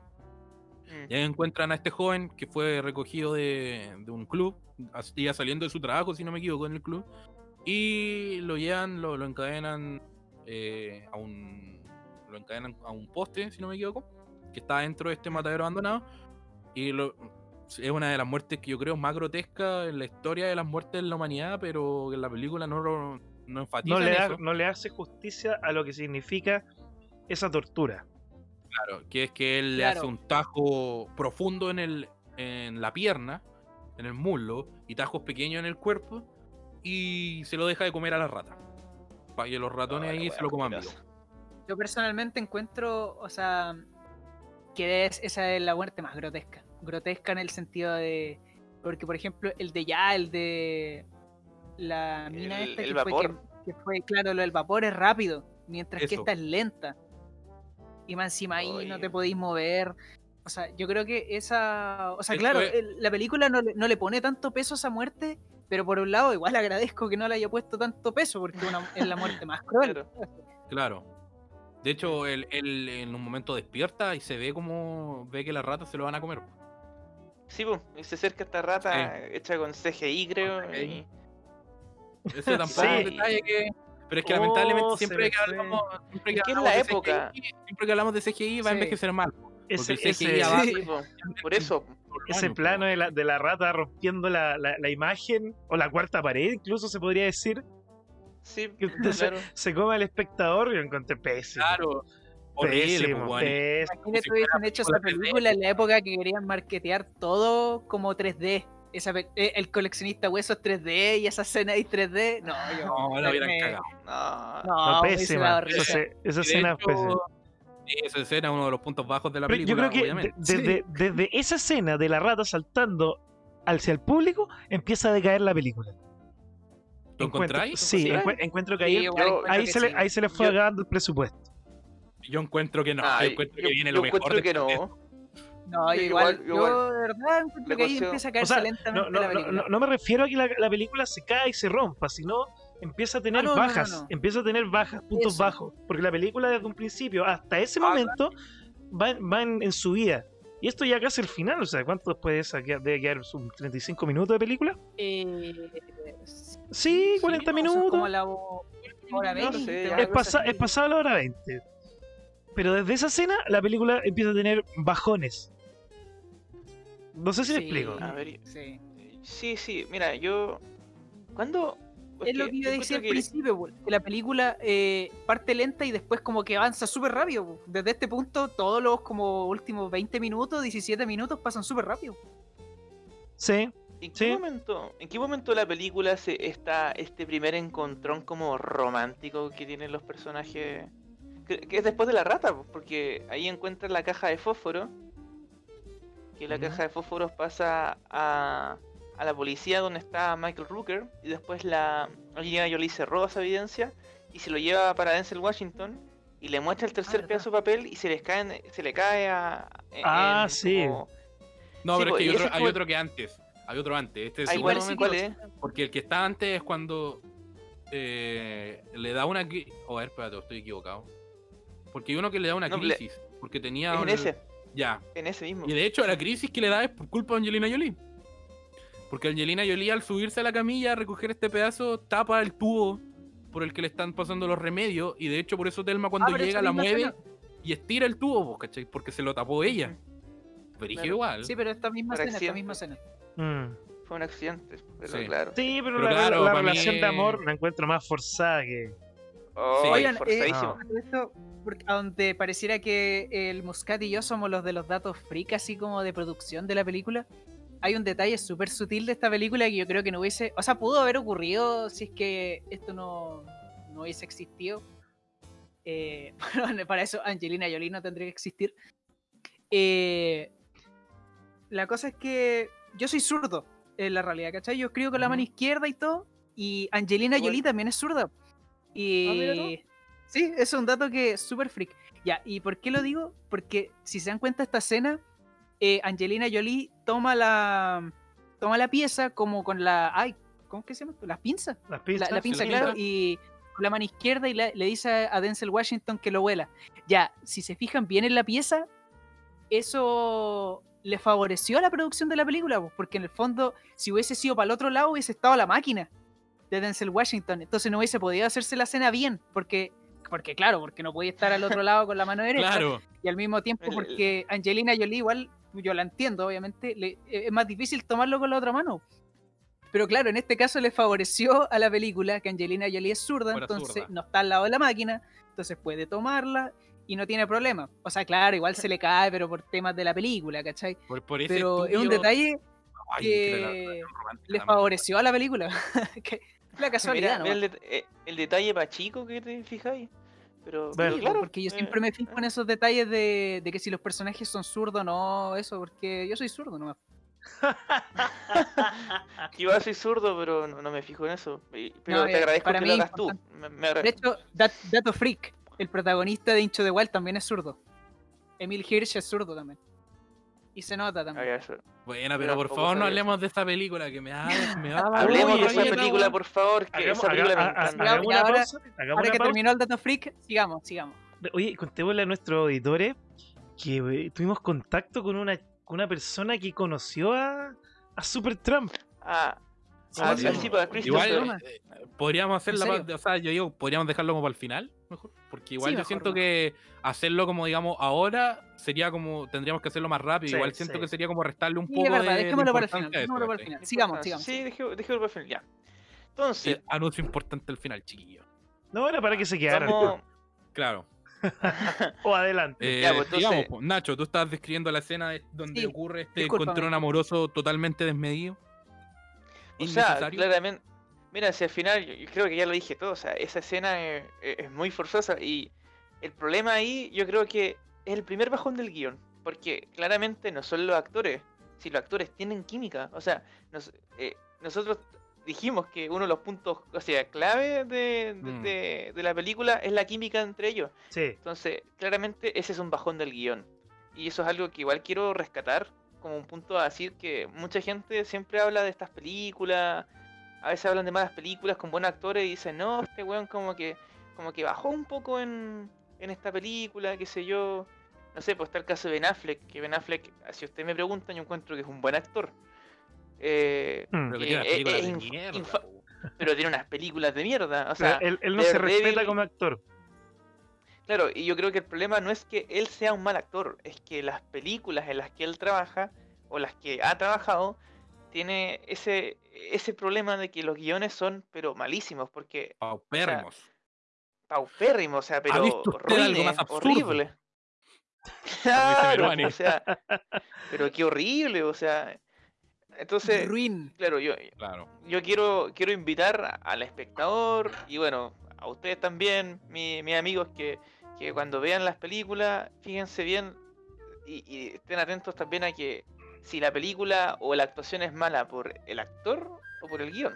Porque claramente en este caso Fue no por son los actores, el guion. El guion. o Y el guion. fue lo que dijimos en Casa Fantasma, en el remake de los Casa Fantasma. Ah, Sí. claro. Que Que igual tenéis buenos actores, Claro. Sí, buenos actores sí. y, y malas Pero el guion actuaciones. no, es pésimo. No. O sea, yo Mm. honestamente creo que esta película hubiera sido 100.000 veces mejor si no hubiera tenido eso. Claro, Bueno, a ojo, me sí, hubiese- a mí es una me- mala película. Me Sí, hubiese bajón gustado más de- hubiese de película. quedado. Me hubiese gustado más que hubiese quedado como el tutor. Sí, igual. Sí, eso O, el- Eso, o- sí, o como a el padrino de ella en el tema policial, pero no como, Claro. el, como, la pareja. Claro, yo creo Como- que uh, sí, po, Ah. hubiera quedado mejor el final si es que lo hubiera podido, obviamente, no haberse suicidado. Yo creo que eso lo aprendió Ya, también de pero no Amelia. falta Que... tanto para el final y yo creo que vamos a llegar a ese punto luego. Sí, en realidad, tenéis toda la razón, Ricardo. Mm, No, Ya. no, no, Entonces, no si Queda lleguemos una al- muerte. Sí. Bueno, No, en realidad quedan dos, pero. claro, ¿Cuál es la siguiente la, muerte? la del muelle. Va, y Oye. logran, digamos. Dale, Nacho, Sí. antes de seguir. O, o sigo, No, no, no, dale tú nomás, dale tú. de- después, después lo añado. Claro, Pasa esto lo de las ratas, que es la muerte más baja, porque en realidad acá no hay tanto, eh, digamos, com- no sé si complicidad es la palabra, no hay tanto eh, como jugar ahí al tirar y afloja entre el asesino y el Lincoln Rhyme, porque en realidad el Lincoln Rhyme lo dice, acá no tenemos hora de muerte, lo que significa que probablemente estamos cagados, vamos a encontrar un cadáver. po. Que finalmente lo que pasa, o sea, encuentran a este compadre, mm, eh, digamos, todo puta devorado por las ratas, eh, con caleta de hoyo en la ropa, así, una weá puta grotesca, po, weón. De hecho, está lleno de ratas cuando lo encuentran. Y es solo cuando Angelina Jolie mm, dispara una, a una rata para asustar a las demás que se puede ver el cuerpo propiamente tal, pues, ¿cachai? Mandé el medio salto cuando que- manda el disparo donde está con Sí. audífono. Yo igual. Sí. Claro, uno la pone fuerte porque quiere escuchar todos los pequeños detalles que Sí, tiene la eso película y mismo. suena el balazo. Sí, quedé con el ano en la cara. Brutal, weón. Brutal. Hoy, No, pero Oh. es interesante, sí, quizás no tanto analizar lo que significa esta muerte en el contexto de, este, de esta persecución policial, pero sí en, el, en cómo Amelia analiza esta muerte. Porque ya a este punto de la película, ya Amelia ya, digamos, no todo, pero ya adquirió bastante del- de la, la forma de procesar estas escenas del, de Lincoln Rhyme. po. Y de hecho la, Claro. la lectura que ella hace de esta escena eh, es brutal, porque ahora ella no piensa dos veces y se pone ella a investigar, a hacer una cuadrícula de lo que está ocurriendo. Y, y totalmente decidida ya a... Yo creo que más que decidida, totalmente ya comprometida con el caso de decir, tengo que parar a este weón, caché. Sí, pues sí, Claro. de hecho le dice a los otros policías, córranse, tengo que hacer la cuadrilla. Sí, pues, córranse. Aquí estoy yo y voy a atrapar a este weón, caché. No se me va a Claro. escapar. Aquí mando yo. Y de hecho, hasta el Lincoln Rhyme queda así como, buena, Wow. mira, ok, buena, dale. Sí, buena. Sí, po. Y aquí yo creo que no es la primera introducción, pero sí yo creo que es cuando ya se hace notorio la, la figura antagonista de, de, eh, digamos, Capitán Michael Howard Rooker. Chin y Michael Rooker. Qué Dios. Aquí ya Michael Rooker llega todo enchuchado y dice como, puta, ustedes, weón, se supone que esta investigación está a mi a cargo y tenían que avisarme, no me dijeron nada, se han muerto tres weones, o sea, este es el tercero que se muere, no me dicen nada, o sea, puta, ya tengo que tomar las riendas porque a ustedes no le está resultando. Un, un pensamiento totalmente arrogante si me preguntan a mí, porque en vista de lo inteligente que era el asesino, no era como para que lo fueran a atrapar de una, ¿cachai? O sea, obviamente hay una premeditación en todo esto, ¿cachai? Y la parte del plan final, que vamos a discutirlo cuando lleguemos. Entonces se muestra como esta primera visión como antagonista, que hasta este punto eh, yo creo que a más de alguno le pasó que creyó que Michael Rooker era el... Yo el creí, que mira, matando gente. yo creí, El maleque. yo claro. creí que Mm. Michael Rooker era el, el asesino hasta que tú sabes cuándo. Que lo quiero decir Sí, al final. Que, no, que es que no, como tres minutos antes que termine la película. Sí, de hecho. Sí. Yo- literalmente yo no- el final. sí.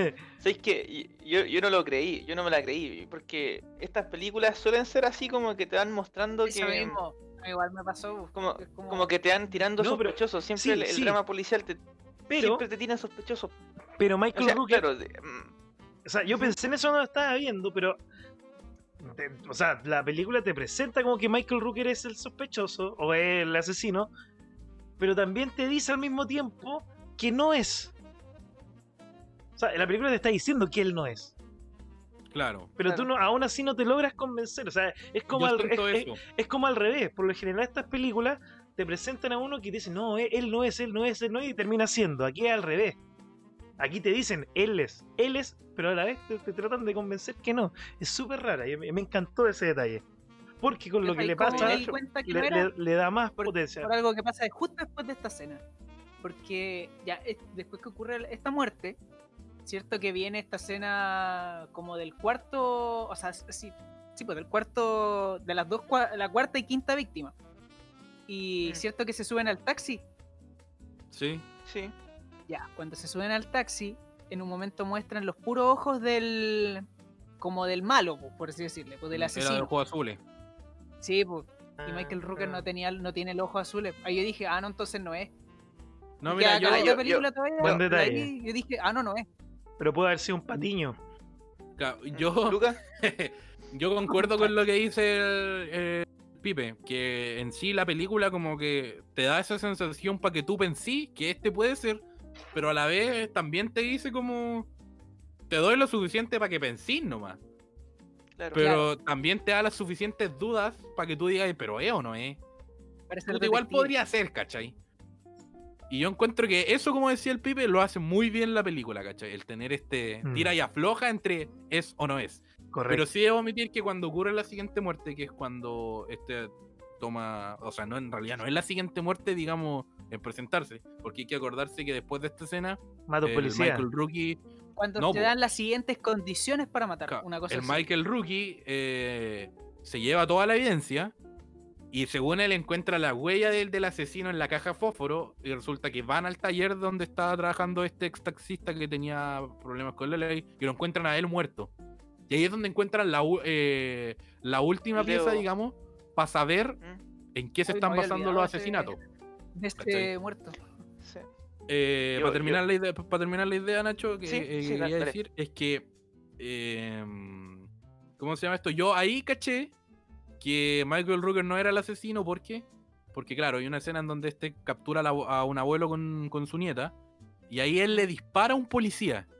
A un policía, Claro, eso. y Michael Rooker siendo en la película uno, digamos, como manda más dentro de la, de la oficina de policía de, de, de Nueva York porque él es capitán Howard Cheney, o sea, no es un rango menor. Yo dije, si Ah. este policía no lo cachó parándole en la calle, es porque en realidad Michael Rookie no Eh. es el asesino. No el asesino. Claro. Sí, eso, eso te quería. Eso te quería añadir. Y, pero te me adelantaste, así que. No, Ah, claro. Puta, disculpa, weón. No, Esta tranqui. película la tengo en mi mente así. ¡ah! La tengo- la podría escribir entera. Y- Mira, lo que sí también te quería añadir es que, bueno, yo no sé, yo, yo creo que aquí nadie leyó el libro. O sea, claramente este libro, esta película está No. basada en un libro. Pero Sí. Eh, cuando descubren eh, cuál es la metodología del asesino a través de, de un libro que está en una biblioteca, que es la... eh, ¿Cómo se llama? Eh, bueno, ahí te tiran a- al bibliotecario que está ahí. bibliotecario, Dice- que es más creepy que la chucha, pues. Sí, po, de hecho te hace sospechar que es él. Te hace sospechar que él puede ser el asesino. Y ese igual es un detalle como... Claro. Si te das cuenta, no aparece más, como que aparece. Eso sí, no, Esa pero era. nomás, era. es claro. super extra. Y claro, eh, pero un super extra, po, o sea, yo te juro, si yo hubiera sido ese extra, yo hubiese sido terrible feliz porque... Es que eh, es un extra que marca un, un- un, digamos, No, un breakpoint en la película, es súper oscura, pues entonces como que me, es como muy, es como si hubiese pillado a alguien en la calle, así que dijiste, oh, igual tiene pinta como de, oh, medio creep, así que, oye, ¿voy a venir hermano, para yo... ¿Por qué? Claro. Fue como, no, mira, supo- se nos pitió la ampolleta y tenéis que hacer de bibliotecario, así que da miedo. Eh, ya, pues, di tu escena, tu, ni- tu línea, perdón. Ok, y eso fue todo, eso es todo lo que hacen en toda la película. Eso, sí. Weón, o sea, te juro, yo creo que ese extra debe ser el, el mejor extra del universo, weón, así. Sí. Ah. Y, y quiere- bueno, lo que también quería añadir era el hecho de que a mí me, lo que me hizo que- así como que me explotó la cabeza es que, bueno, yo sabía que esta película estaba en un libro, y yo no sé si en el libro pasa igual que en la película, pero en la película los asesinatos están basados en un libro que se llama El coleccionista de huesos. Y esa weá a mí como que me hizo explotar la cabeza y dije, espérate, ¿está basado en el mismo libro? ¿Está basado en un libro? Entonces fue como, lo encontré como, como increíble, irónico en el buen sentido, de que una película Se Está está haciendo libro- autorreferencia, por decirlo así. Claro, claro, y como que, y como que sea los asesinatos basados en un libro que pasa en una película basada en un libro. Entonces yo fue como. Y, y los dos del mismo nombre. O sea, yo- o sea, Claro. no sé si autorreferente. Porque a lo mejor en el libro, igual a lo mejor había un libro. Yo no sé, yo no he leído el libro. Bueno, es que son caletas, no me equivoco, son como 12. Ah, Pasa. caleta. Por eso se llama la serie de Lincoln Rhyme, porque son caleta de libros. Te pasa. Claro. Pero, pero, pero, oye, pero ese detalle yo lo encontré como, como, me, me, me esbozó una sonrisa. Una Yo lo sonrisa así encontré como, buenísimo. Yo lo encontré Sí, muy bueno. bueno. Encontré que fue una Mm. forma de prestarle un homenaje real al libro, Sí. Haciendo una película sobre el mismo libro. O sea, es- no sé si es como una ruptura de alguna pared. No, no sabría cómo definirlo, pero. Un Porque en ningún momento es forzoso, Claro. ¿cachai? Alguien del Claro. futuro así escribió el, el coleccionista hueso y lo volvió al pasado y lo Claro. tiró ahí así. Es como, Ya, es como, eh, no sé, Dale. dale, dale nomás, no, Ah, dale, dale tú nomás. No, es que yo quería hablar, eh, decirle a la gente que a qué nos referimos. Resulta que dentro de cada uno de los cuerpos que se encontraban, o no dentro, pero sino cerca dentro de la evidencia, había un pedacito de papel que al momento de juntarlo te da la imagen de una mujer y que era esa, mujer representaba el logo de una editorial. Resulta que gracias a esto Lincoln Rhyme descubre y manda a Amelia a una biblioteca a buscar, eh, digamos, alg- algún libro con esa editorial. Y se da la casualidad de que ella encuentra un libro que se llama El coleccionista de huesos, el nombre de la película. Y en el libro eh, están eh, descritos o relatados todos los asesinatos que se han llevado a cabo en la película, ¿cachai? Es como, como si el asesino se hubiera inspirado en estos asesinatos descritos en los libros para realizar, el- el- claro, los asesinatos de la película, para así conectar con Lincoln Rhyme. ¿Y qué es lo que Oh, pasa? que gracias a este libro se da cuenta eh, Amelia de el próximo asesinato, que es el último, digamos, de la película, que es cuando em, eh, el, efectivamente el asesino captura a un abuelo y, un, y a su nieta y los amarra, que yo igual encuentro que esto es terriblemente macabro, bueno, para serte honesto. Lo amarra al, a, unos un muelle. postes de madera un- en, en el muelle de Nueva York Sí. y, de- y deja que el agua, la marea suba. Genial. Genial. Maricón, weón. Si Maricón. me preguntáis a mí, weón, una genialidad brutal. Genial. Pero. Puta, terrible macabra, po. Está muy buena, Sí, muy mira, buena. me gusta esta escena. Pasaba me el gusta esta pico. muerte. A mí lo que no me gusta de esa escena encuentro es otra muy cosa. poco climática. Muy poco, ¿Es muy qué? muy poco climática, como que pasa nomás. Sí, como que eso no. Pero es que esa escena no No, era, no era para ver la muerte, era para que. a- a- Para que lo no, salvara. sé, pero. Sí, eh, ahí pero era es para débil, que, es para que, para que Angelina Jolie se diera cuenta de cuál era el, el propósito del asesino. De- No, no era para ver de morir hecho, a más eh, personas. O sea, no, no es que me haya dado risa, pero me llamó la atención que como que ya rescatan a los dos y dicen, dicen, no, hay que revivirlo. Y de repente, no, el viejo está muerto. Y fue como, no, hay que Salven salvar a a la niña". niña. Sí, es verdad. Salven a la niña. La niña respira, ah, ya, me voy. y yo como que quedo estuneado, fue como que, "Oh, oh, ya, así como, no pasa nada más, así. Pero, o sea, entiendo que lo importante aquí es el desarrollo, claro, pero la ejecución es como, puta, como la muerte más blanda. Oye, así. eh, ¿puedo, puedo- le- ¿puedo hacer de una verdad pregunta? me dio como risa, así como que, oh, revivió, ya, me voy. Y, what? Tenía que salvar Mira, o sea, a, pregu- a lo otro. Pregunta, pregunta, porque eh, en esa escena, ya, pues, o sea, rescatan, rescatan a la niña, descubre que está viva y se va y encuentra como una, eh, encuentra evidencia, porque Sí. y, y cu- y ve que se, que se acerca eh, Michael Ruger Sí, y se la esconde. y la claro, se la esconde. Mi pregunta, no sé si me, alguien me puede refrescar la memoria, pero me quedó la sensación de que esa evidencia como que no se utilizó. No, sí se utilizó. Yo ¿Sí? te puedo decir en, en Se qué. utiliza... ¿En qué eh, momento? O sea, no me acuerdo. Resulta que hay un mapa ahí. En la- una dentro de Ah, esa escena hay una ahí placa rota y hay un mapa. Y la placa rota es de una placa de un policía. Entonces, ¿qué les dice eso? Que el próximo asesinato es un policía. Y la placa tiene unas Mm, iniciales. PD si no me Sí. equivoco. Y eso Sí. calza con una de unas de estaciones abandonadas que había cerca de ahí. Entonces, eh, Amelia lo que hace es robarse esa escena para que no se la lleve Michael Rookie. A esta altura, eh, ni- ellos no sospechaban que fuera Michael Rookie en realidad, no se la querían pasar porque era un policía Claro. increíblemente como la wea. Claro. Hay que decirlo. Era la Sí. palabra correcta. Era, un, es- pa- era, era chileno, Claro. era un Paco chileno. Sí, weón. ¿Para qué te voy a decir que no? Sí, sí, pues, weón. o argentino. Entonces, ¿qué es lo que pasa? Amelia se da cuenta que el próximo es un policía y al momento de llegar a esta estación hay vagones que están, digamos, tirados, pues, ¿cachai? Inoperativos. Y se da cuenta que hay uno que está con el polvo, el- no tiene polvo, como que lo limpiaron. Y ahí Claro, está la matrícula del vagón y hay un número. Y Amelia trata de Sí, po. recordar en una escena en donde pareciera que fuera Lincoln Rhyme poseyendo a Amelia, porque empieza con el Mind Palace y toda la weá, y yo lo encontré Fa, bacán. todo. Puta, yo, yo toda la vida fanático de Sherlock, entonces cualquier escena que haya con, con ese como búsqueda de lo vi, lo vi, dónde está, dónde está, dónde está, buscar, buscar, buscar, para mí siempre va a ser bien recibida, ¿cachai? Igual yo creo que, claro, yo igual encuentro que hay gente que quizás esa parte la encontró como puta, terrible, pretenciosa y Yo la encontré, yo la encontré muy, brusca. Claro, eso. Oscar. A mí Pero me a mí, a mí en lo general me gustó. Y ella se logra, recuerda que el número que sale ahí es el número de placa que tenía Lincoln Rhyme cuando hacía de oficial, digamos, en las calles. Cacha, por lo medio Cuando, instinto. cuando yo no caminaba. No, a mí no me convenció. No, ni yo no cagando, habría- A mí weón. no me convenció. Ese ¿No lo encontré, una, lo encontré otra bajada de la película.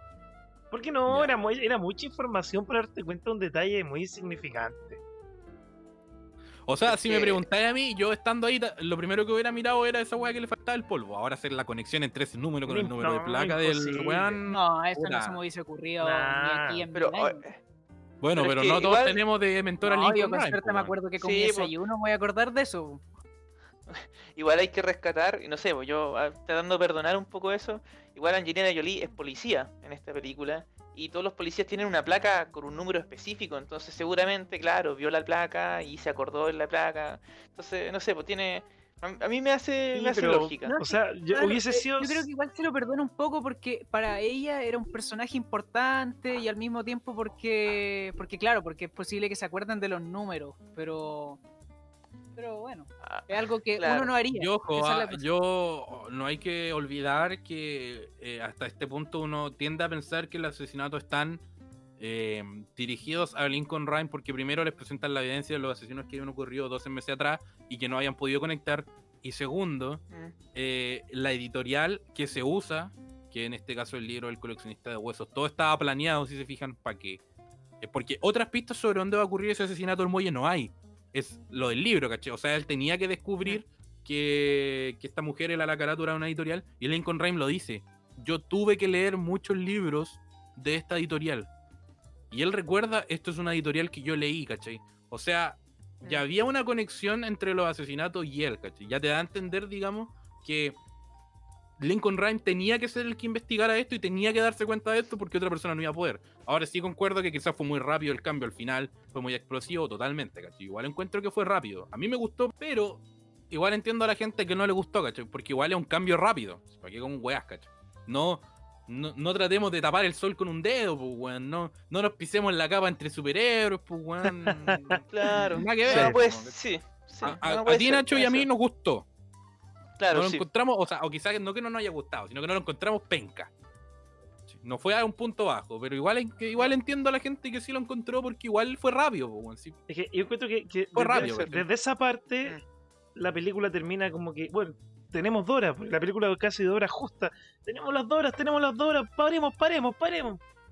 Porque Claro. pasa todo muy rápido, o sea, eh, cambio de Sí. escena, va el Michael Rooker a la casa de, de Washington que lo va a matar, obviamente dije, ah, Michael Rooker finalmente era el asesino, abre la puerta y está muerto Michael Rooker. O sea, Oye, buen, esa- buen, buen, buen Elma- plot twist. esa es la abre la puerta, po, Sí, esa y- es la escena, de la película. puerta. claro, porque él la va a matar. Va a matar a la a la Queen Khalifa. No, Letif, Latifa, Latifa. me- no, no, Tenía Oye, que te salir en el segundo No, no, chiste, no, po, te- weón. Te Oye, estoy confundiendo de cine, Pipe. Perdón. A la confundiendo de actriz. Vale, error. No lo puedo creer, weón. La meca de la irreverencia. Perdón. No, Oh, ya, eh, oye, oh, weón. perdón, compostura, compostura, de verdad. sí, No, no, no, lo hice a propósito, ¿verdad? De verdad que no lo hice, perdón. No, Si ofendí a alguien, perdón. Latifa. Te confundiste de cine, le ponen, weón. tenía que decirlo, perdóname. Ya, Pipe, continuamos, continúa con tu. Eh, perdí el hilo. No, hagan ustedes, perdí entra- el hilo. y- abre, abre la puerta, la. Abre la puerta Telma la abre la puerta. Y la ah, cuchillan, claro, la cuchilla, claro, pero cambio de plano y muestran a Michael Rooker muerto. Y tú, ahí la- el cerebro, el cerebro te explota. No, Eso. no. Sí, sí. yo encuentro que maravilloso. Fueron, ¿cuánto? Tres, un minuto menos incluso. O sea, la película te engañó. La película te engañó te enga- hora, hora 40, te engañó. Hora 45. Claro. Oh, genial. Pero te engaña dos veces, te engaña dos veces en, en- en- en un En una minuto, escena- porque sí, primero bueno. te dice, este es el asesino, ¿cachai? Porque ves a Michael Rooker afuera y, y sabes que lo van a ir a matar y está con guantes, está con guantes, pues dice, ah, este weón es, ¿cachai? Asumí el tiro que es. Y claro, después Mátate, va, nomás, y tú mata. quedas para la cagá.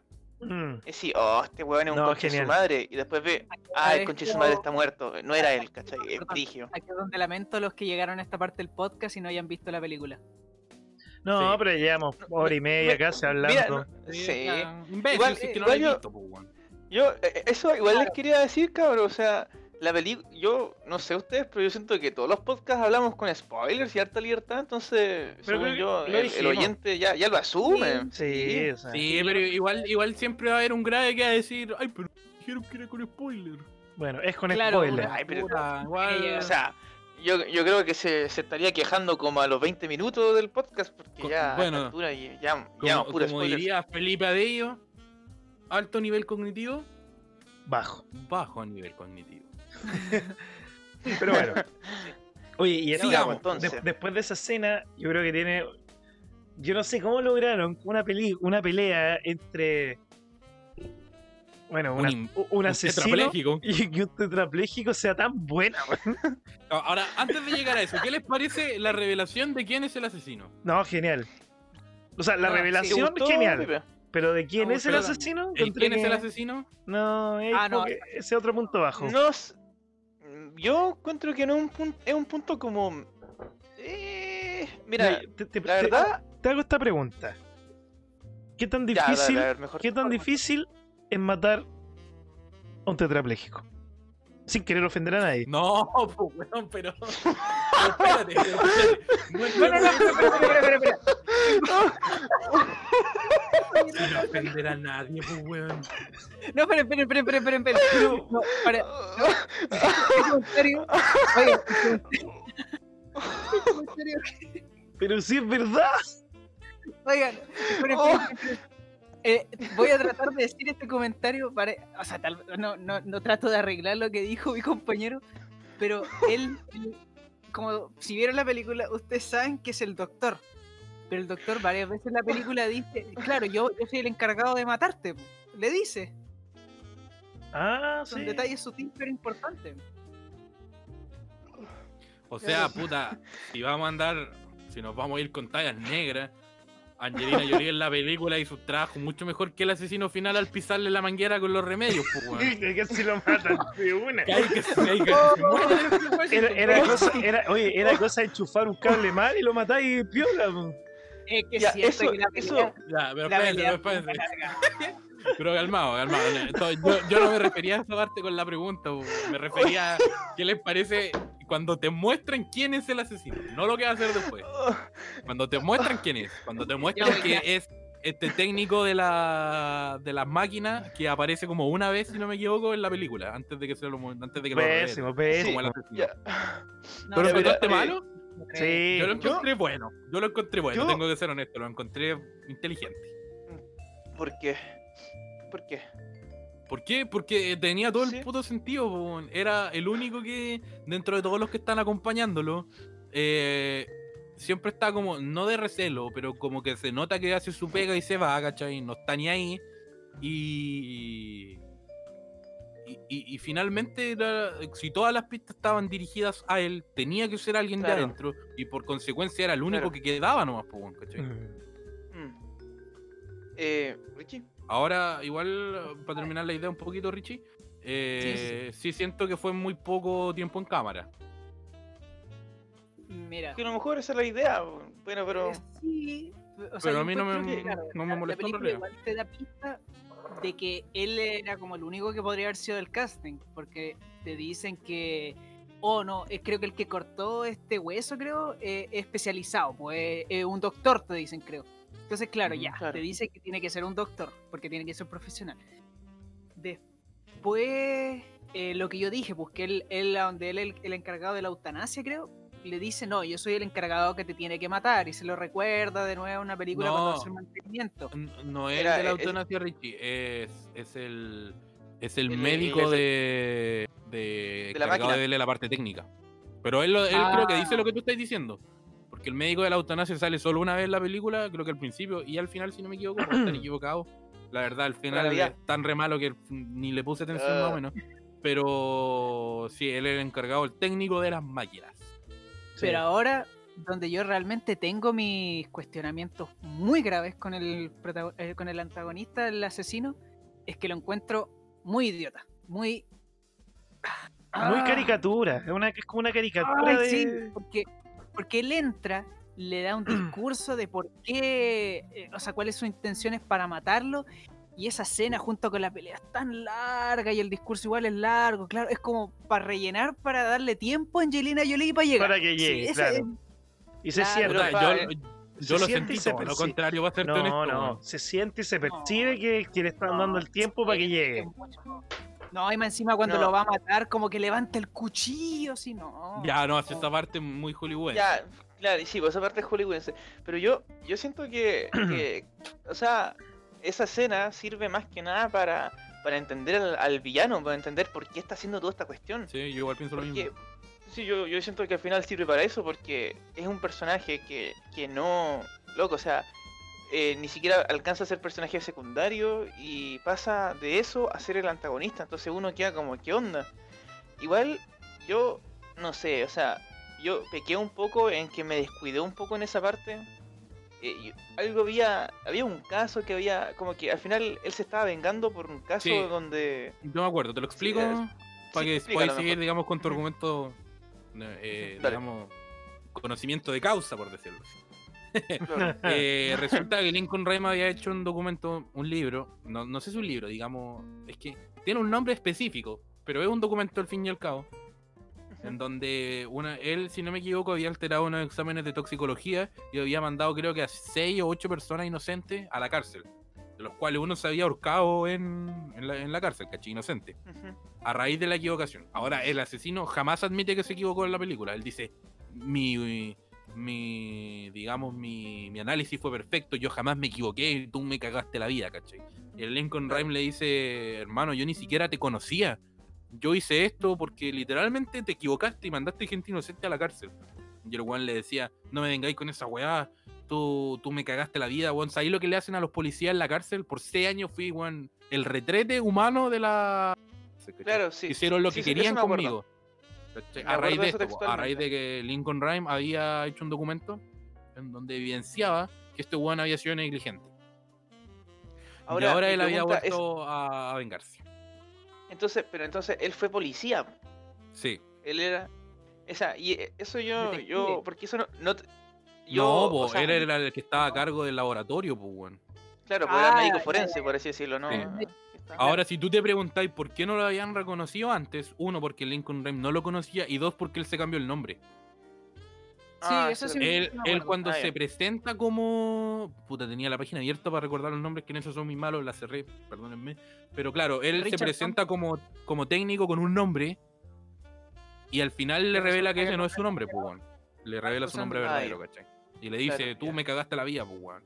Mi análisis era mí- perfecto y me mandaste a la mierda, weón, te merecí la muerte. La voy a, Ya. no sé Claro. si se la voy a saborear, pero me da esa sensación, ¿cachai? Claro, claro. Esa, a mí me. Ya esa parte, ya ahora. Como que me, me Y entra de un hecho, poco mejor. a mí en realidad me hace mucho sentido que al final como que se quiera asomar su tiempo torturándolo de cierta forma, ¿cachai? Con eh, desconectándole la máquina. No tengo muy bien claro qué weá hace ahí, ¿cachai? Pero es como La que lo desconecta y lo conecta. lo claro. desconecta y lo conecta y este weón empieza a subir como mini crisis, ¿cachai? Porque según yo, el weón es- dentro de toda su, su psicosidad eh, está ansioso, ¿cachai? Quiere como disfrutar el momento. Es como, oh, weón, al fin voy a poder vengarme de este culeado. Tenéis que pensar que él había estado 12 meses antes tratando de hacer esta saga de asesinatos que jamás habían llegado a los ojos de Lincoln Rhyme porque el Michael Rookie era un pésimo detective, pues, weón. Jamás pudo Claro. eh, conectar cada asesinato que había ocurrido antes hasta que Angelina Jolie encuentra el cadáver. Eh, Mira, entonces, claro, yo siento sí. que el weón se estaba dando su tiempo, quería aprovecharlo a cagar, po, quería hacerlo Claro, sufrir claro, todo lo que él había sufrido. quería disfrutarlo. Mm. Ahora, a mí, a mí me choca dos cosas. Primero, eh, bueno, el, des- el desarrollo del, del villano en la película, del, del asesino, eh, es un, o sea, en base a los asesinatos, a, a la- a las escenas del crimen, uno entiende que es un personaje metódico, que es muy, muy cauteloso con los detalles. Eh, o sea, se, se inspiró en un libro, eso igual te, te da una, una cierta... Te sube un poco el, el estándar del villano porque dice, ya, esto no es un loco culeado cualquiera. O sea, este, este, esta persona igual es alguien, por así decirlo, banalmente hablando, alguien culto, ¿cachai? Pero, por ejemplo, la escena cuando mata al policía en el taxi, eh, yo siento que esa escena es como que le quita un poco eso al villano porque te, te- te muestra que el asesino es como compulsivo, como que a mí esa no me cuajó. Y, y claro, o sea, las motivaciones del villano las encontré como convincentes y todo. Pero a mí esta pregunta yo me la hice después de ver la película. Y, y yo creo que igual me la resolví después, pero igual se las quiero compartir, a ver si es que a ustedes también les pasó. Que yo dije, ah, este, este loco estaba encargado de las máquinas que mantenían vivo a... a, a, a- Lincoln Ah, Riley. claro, claro, ¿no era más fácil hacer que la máquina no funcionara y piteárselo así en vez de hacer todo una... Toda Como, una serie como de la Angelina? Jolie cuando, cuando aprieta el cable. Claro, Sí, Claro, pero como que yo eso- siento que eh, contraargumentando tu, tu, tu pregunta, por decirlo sí, así, y, es- y espero que lo hagas. Porque... yo siento que dale. lo que quería lograr el weón era que Lincoln Rhymes se sintiera responsable por todas las muertes y demostrarle que no era un weón tan bacán como él se creía que era. Claro, claro, como que Por eso eso, yo... como Pero por eso muy, al muy, final le pero diste, muy rebuscado su plan. Demasiado. Pero, es que- pero al final lo logra, si esa es la weá, ¿cachai? El weón igual mató a toda la gente, ¿cachai? Pero al Y final, y de hecho, y- y llega, de hecho, y llega espérate, y de hecho, si Angelina Jolie no lo hubiera pillado a él con él, él se hubiera quedado libre. No tenían ni puta idea quién era. Lo logró al final, pues si te fijáis, lo logra. En ningún momento ellos descubren que es el weón de las máquinas, ¿cachai? Si no es porque lo pillan ahí, jamás hubieran sabido que fue él. Se hubiera salido con la suya. Claro, claro. Pero, Hmm. ¿qué, qué, qué te iba a Y decir? según yo, Eh, él, él se da el gusto por lo mismo, porque sabe que no lo van a pillar. Hasta ese momento, o sea, claro, puta, probablemente investigación, probablemente tal, pero hasta ese punto el weón había ganado, ¿cachai? O sea, había logrado Claro. que Lincoln Rhyme fallara, y al hacer fallar, eh, porque en definitiva eso era lo que iba a hacer, por weón, iba a hacer fallar las máquinas, quería dejarlo como un estado vegetal, pues weón. Quería ganarle en todo. Quería demostrar que el weón era mejor que él. y la, igual, o sea, todas las probabilidades, como recordando lo que dijo el pibe hace un rato, que, bueno, todas las probabilidades estaban a favor de- del, del villano. Porque el villano está solo y, y es una persona que está tetrapléjica, no se puede mover. O sea, no- imagínate, es difícil que se pueda como defender de un asesinato. Eh, y claro, y aún así ocurre esta, este, esta escena de acción con Denzel Washington no moviéndose, eh, esa- solamente con la, con la, con la, con la Yo boca siento, weón, y es con, que con la- con el rostro.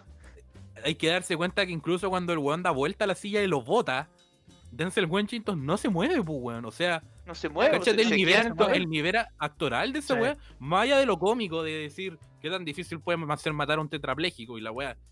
Obviamente, yo creo que si el weón hubiera querido matarlo a un cuchillazo rápido, al final lo trata de matar así porque como que no le queda otra, o sea, todo lo demás falló, ¿cachai? Claro. Y, y yo creo que va, empeño, va en la parte de la frustración, en decir, concha de tu madre, le he ganado todo en todos estos asesinatos ahora y ahora el weón no se puede ni mover y me está cagando el plan de dejarlo como un estado vegetal. ¿Qué se cree este concha de su madre y lo voy a matar ahora? Claro, ahí lo Claro, pilla. bueno, a- a- Pero- ahí ves el lado no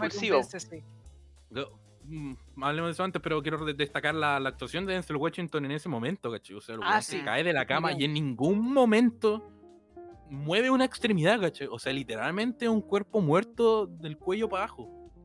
Ay, y cuando le rompe el dedo, esa parte yo la encontré así. ah, Genial. verdad. encontré- esa parte estuvo buena. Sí, Sí. genial. Bueno, Sí. para los que no sepan, por eso a todas las víctimas les faltaba el índice de la mano izquierda, po. Claro, era una pista.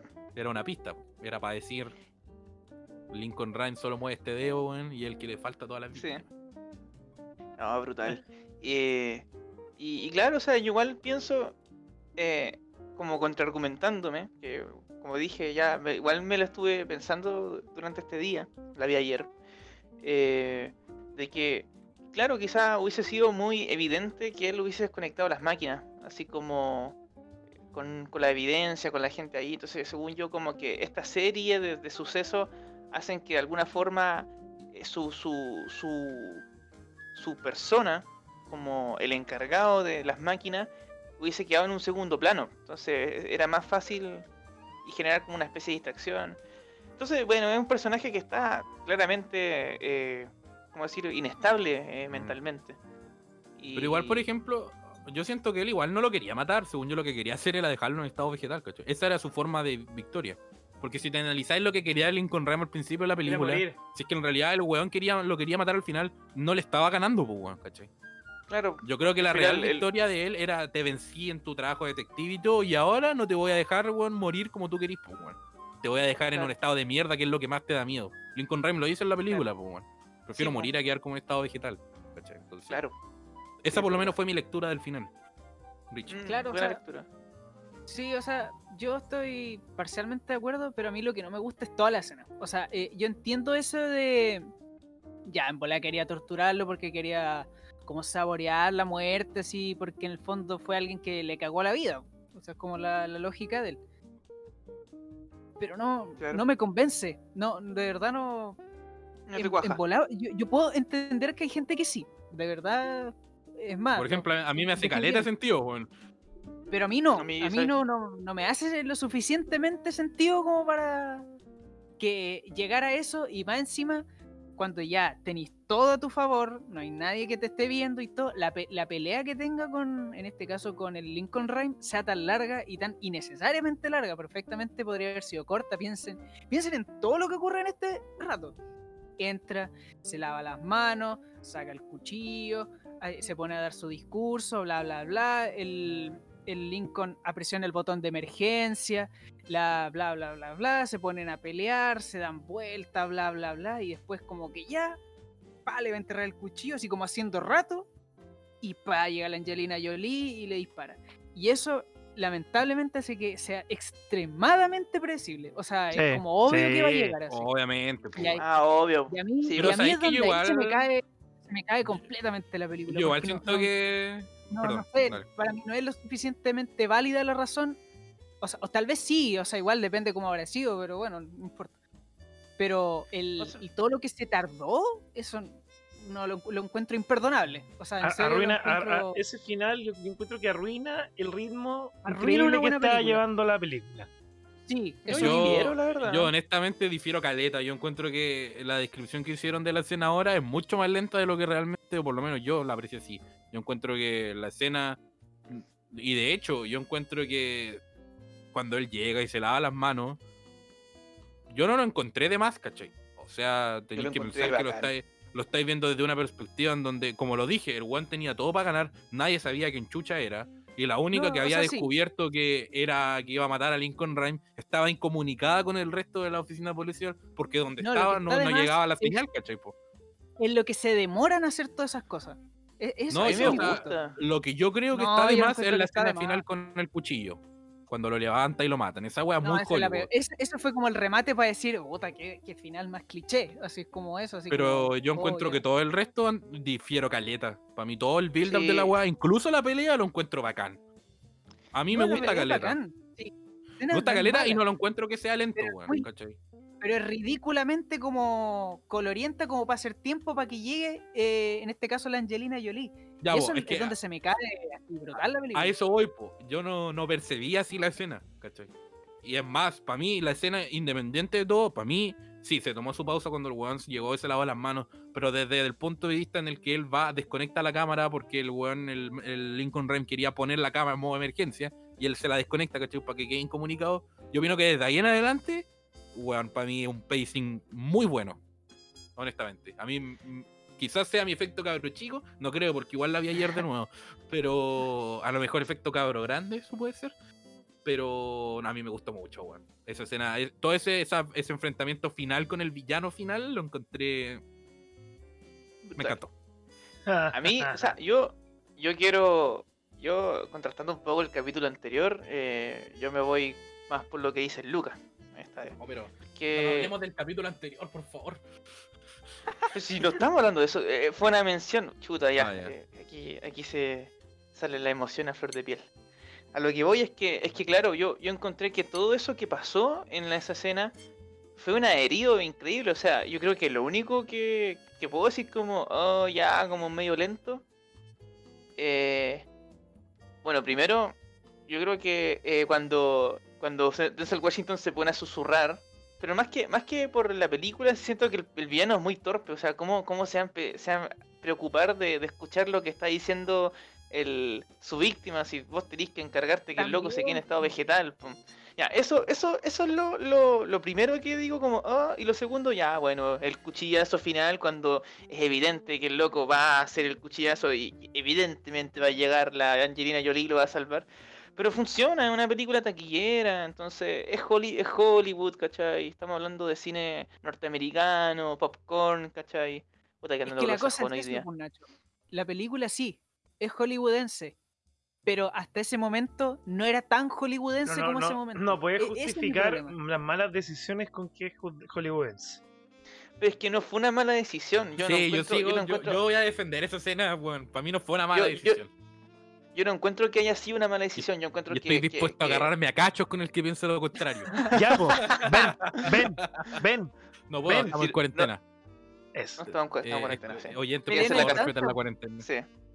Respétese, sí, eso.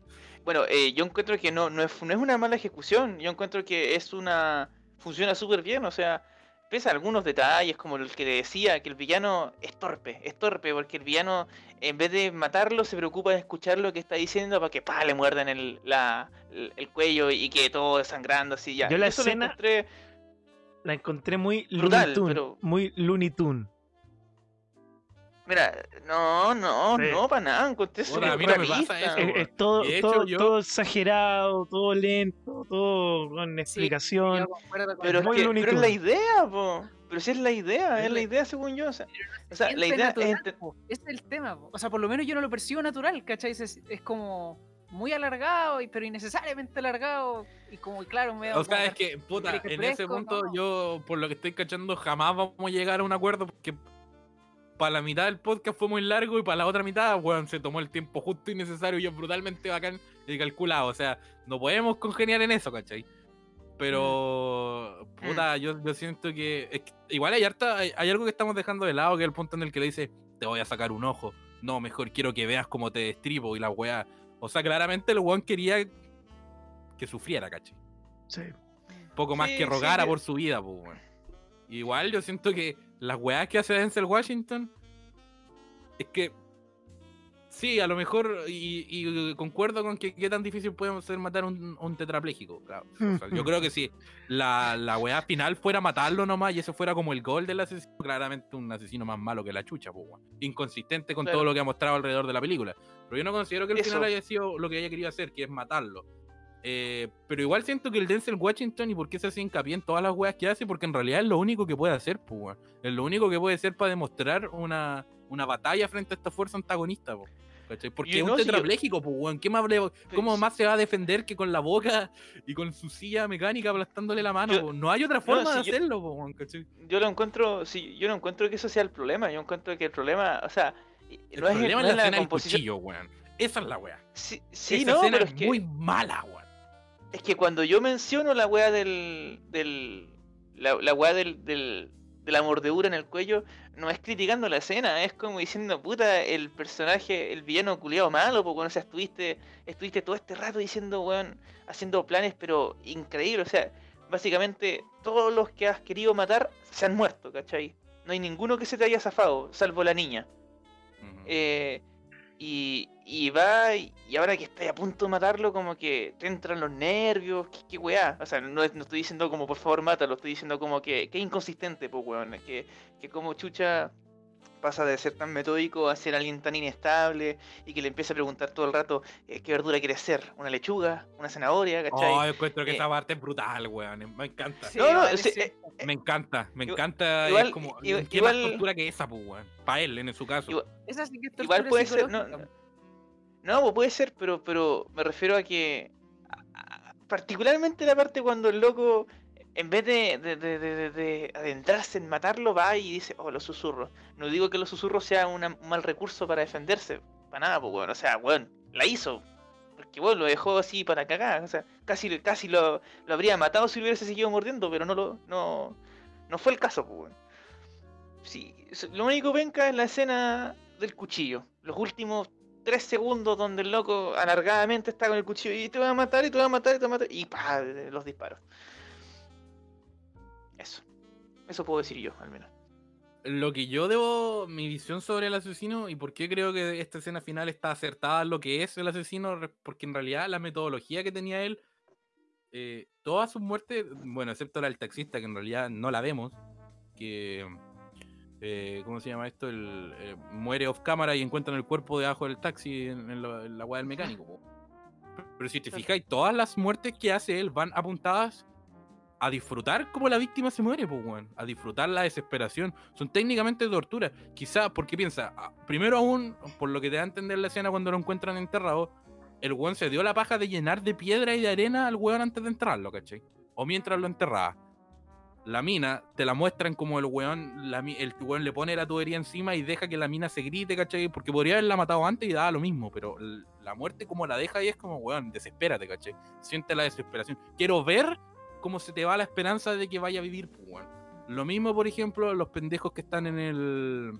En, o sea, la pendeja con el abuelo. Eh, Los deja para que se ahoguen, ¿cachai? Para que vea, para que poder sentir la desesperación que tienen. Lo mismo con el weón de ratas. lentas.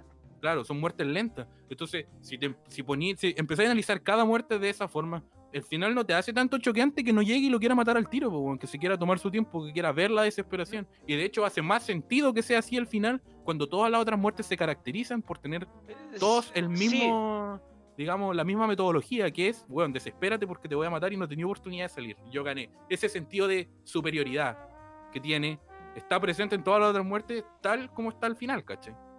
Mm. Mira, sí, igual yo, o sea, yo para donde voy, más que, más que por el tipo de muertes, cómo lo quiere matar o cómo lo quiere dejar en estado vegetal, es la inestabilidad que tiene el personaje. Porque que No, es que te como odio. tan- Pero ¿cómo? Lucas, soy, soy, Te odio. soy, soy el punto más, más cercano a, a tu, a favor tuyo. De hecho, te estoy, te estoy concediendo todo el punto, weón. Sí, no, que- estoy diciendo que eh, la, Perdón, la- perdón, es que me acordé del capítulo anterior, disculpen. Sí, no, Lo siento, estimado oyentes, perdónenme. Dale, Nacho. Ya, po. te decía. eh, yo encuentro que eh, es como. Igual como que lo perdono un poco.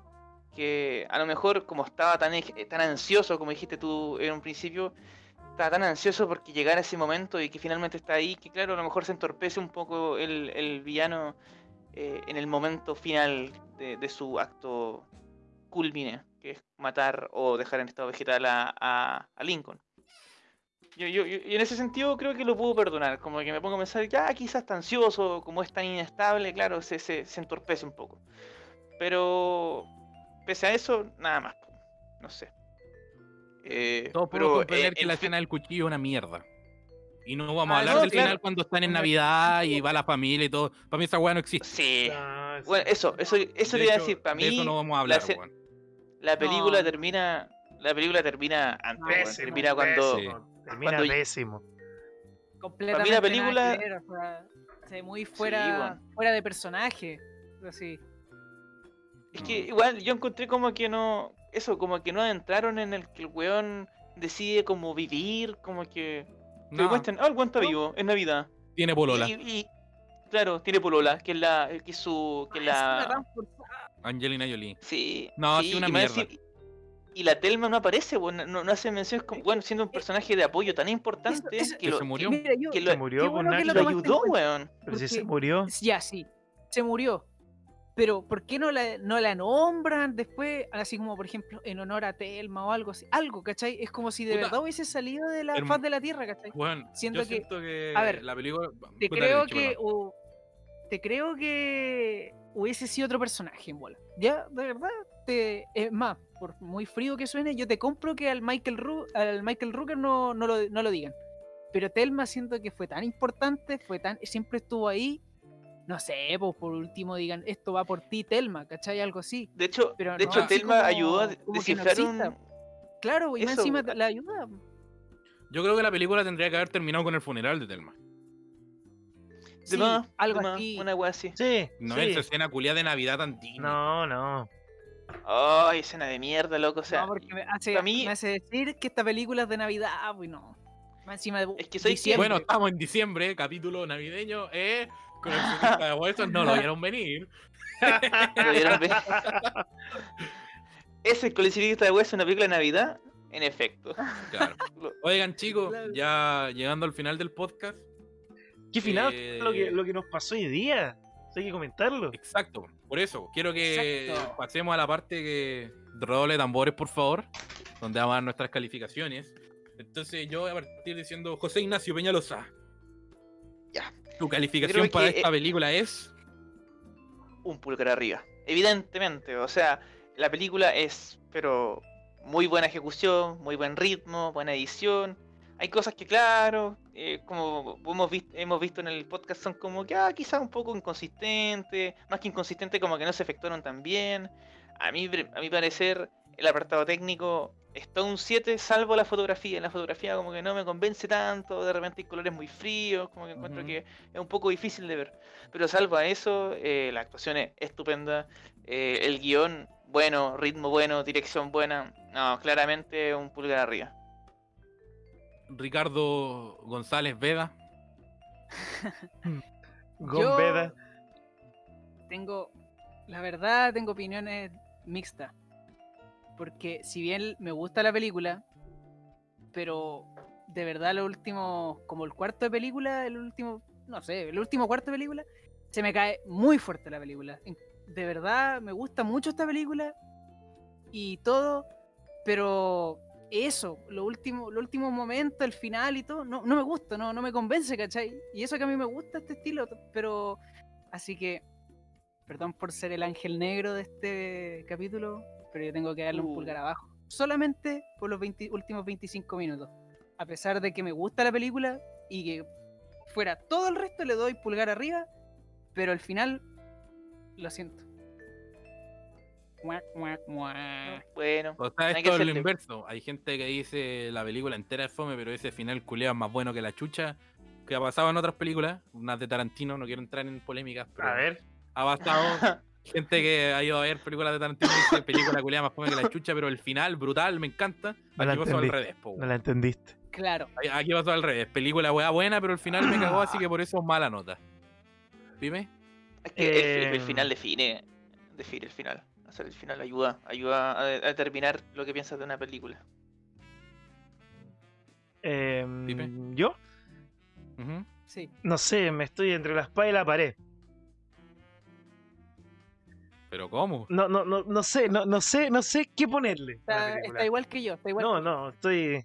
Para mí la película me gustó mucho la- el primer. eh, todo el tres cuartos de la película, los primeros tres cuartos. Pero el final se cae muy brusco. El final Eso. se cae muy brusco. O sea, te creo que la película sea buena y el final no sea tan buena como lo anterior, pero aquí la película se cae de cabeza. Ese es mi problema. Pero la, la- la voy a hacer simple. Sumando y restando tiene más puntos positivos que negativos, por eso le tengo que dar un pulgar arriba. Como se la corta. Claro. Me toca a mí. eh, obviamente a mí esta película me, me gusta mucho, la seguiría viendo. Sí concuerdo con, quizás no de la misma forma con mis compañeros. A mí el último, el- yo no encuentro que los últimos eh, cuartos de la película sea lo malo. Para mí son los últimos cinco minutos que es el final navideño, que es horrible. El final de la Pero- horrible. Me voy a guiar por el mismo criterio que he tenido para las otras, para las películas anteriores. po. Una película llena de errores no se va a salvar por un acierto, por lo tanto una película llena de aciertos no se me va a caer por un error. Así que para mí es pulgar arriba.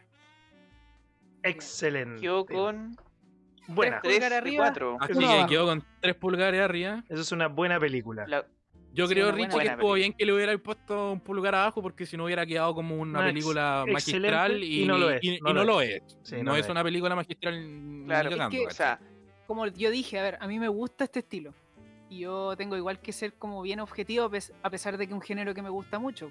Pero es- indiscutiblemente tengo que decir esto. La película tiene un impacto cultural muy importante, porque fue el mismo año que se estrenó La Ley y el Orden, Unidad de Víctimas Especiales, que se volvió la serie policíaca más exitosa que había en la historia, y donde coincide con que esta película salió. El éxito de esta película, sumado con el éxito de Unidad de, unidad de Víctimas Especiales, hizo que tengamos todas las series que tenemos hoy. Porque definitivamente es no era un- un género tan popular antes. Claro. Y el que me diga Chinatown, lo mando al carajo. Porque estoy hablando en- la tele y en, y en el cine Mira. se volvió más popular así. Y yo, yo pensando que era una película taquillera nomás del momento.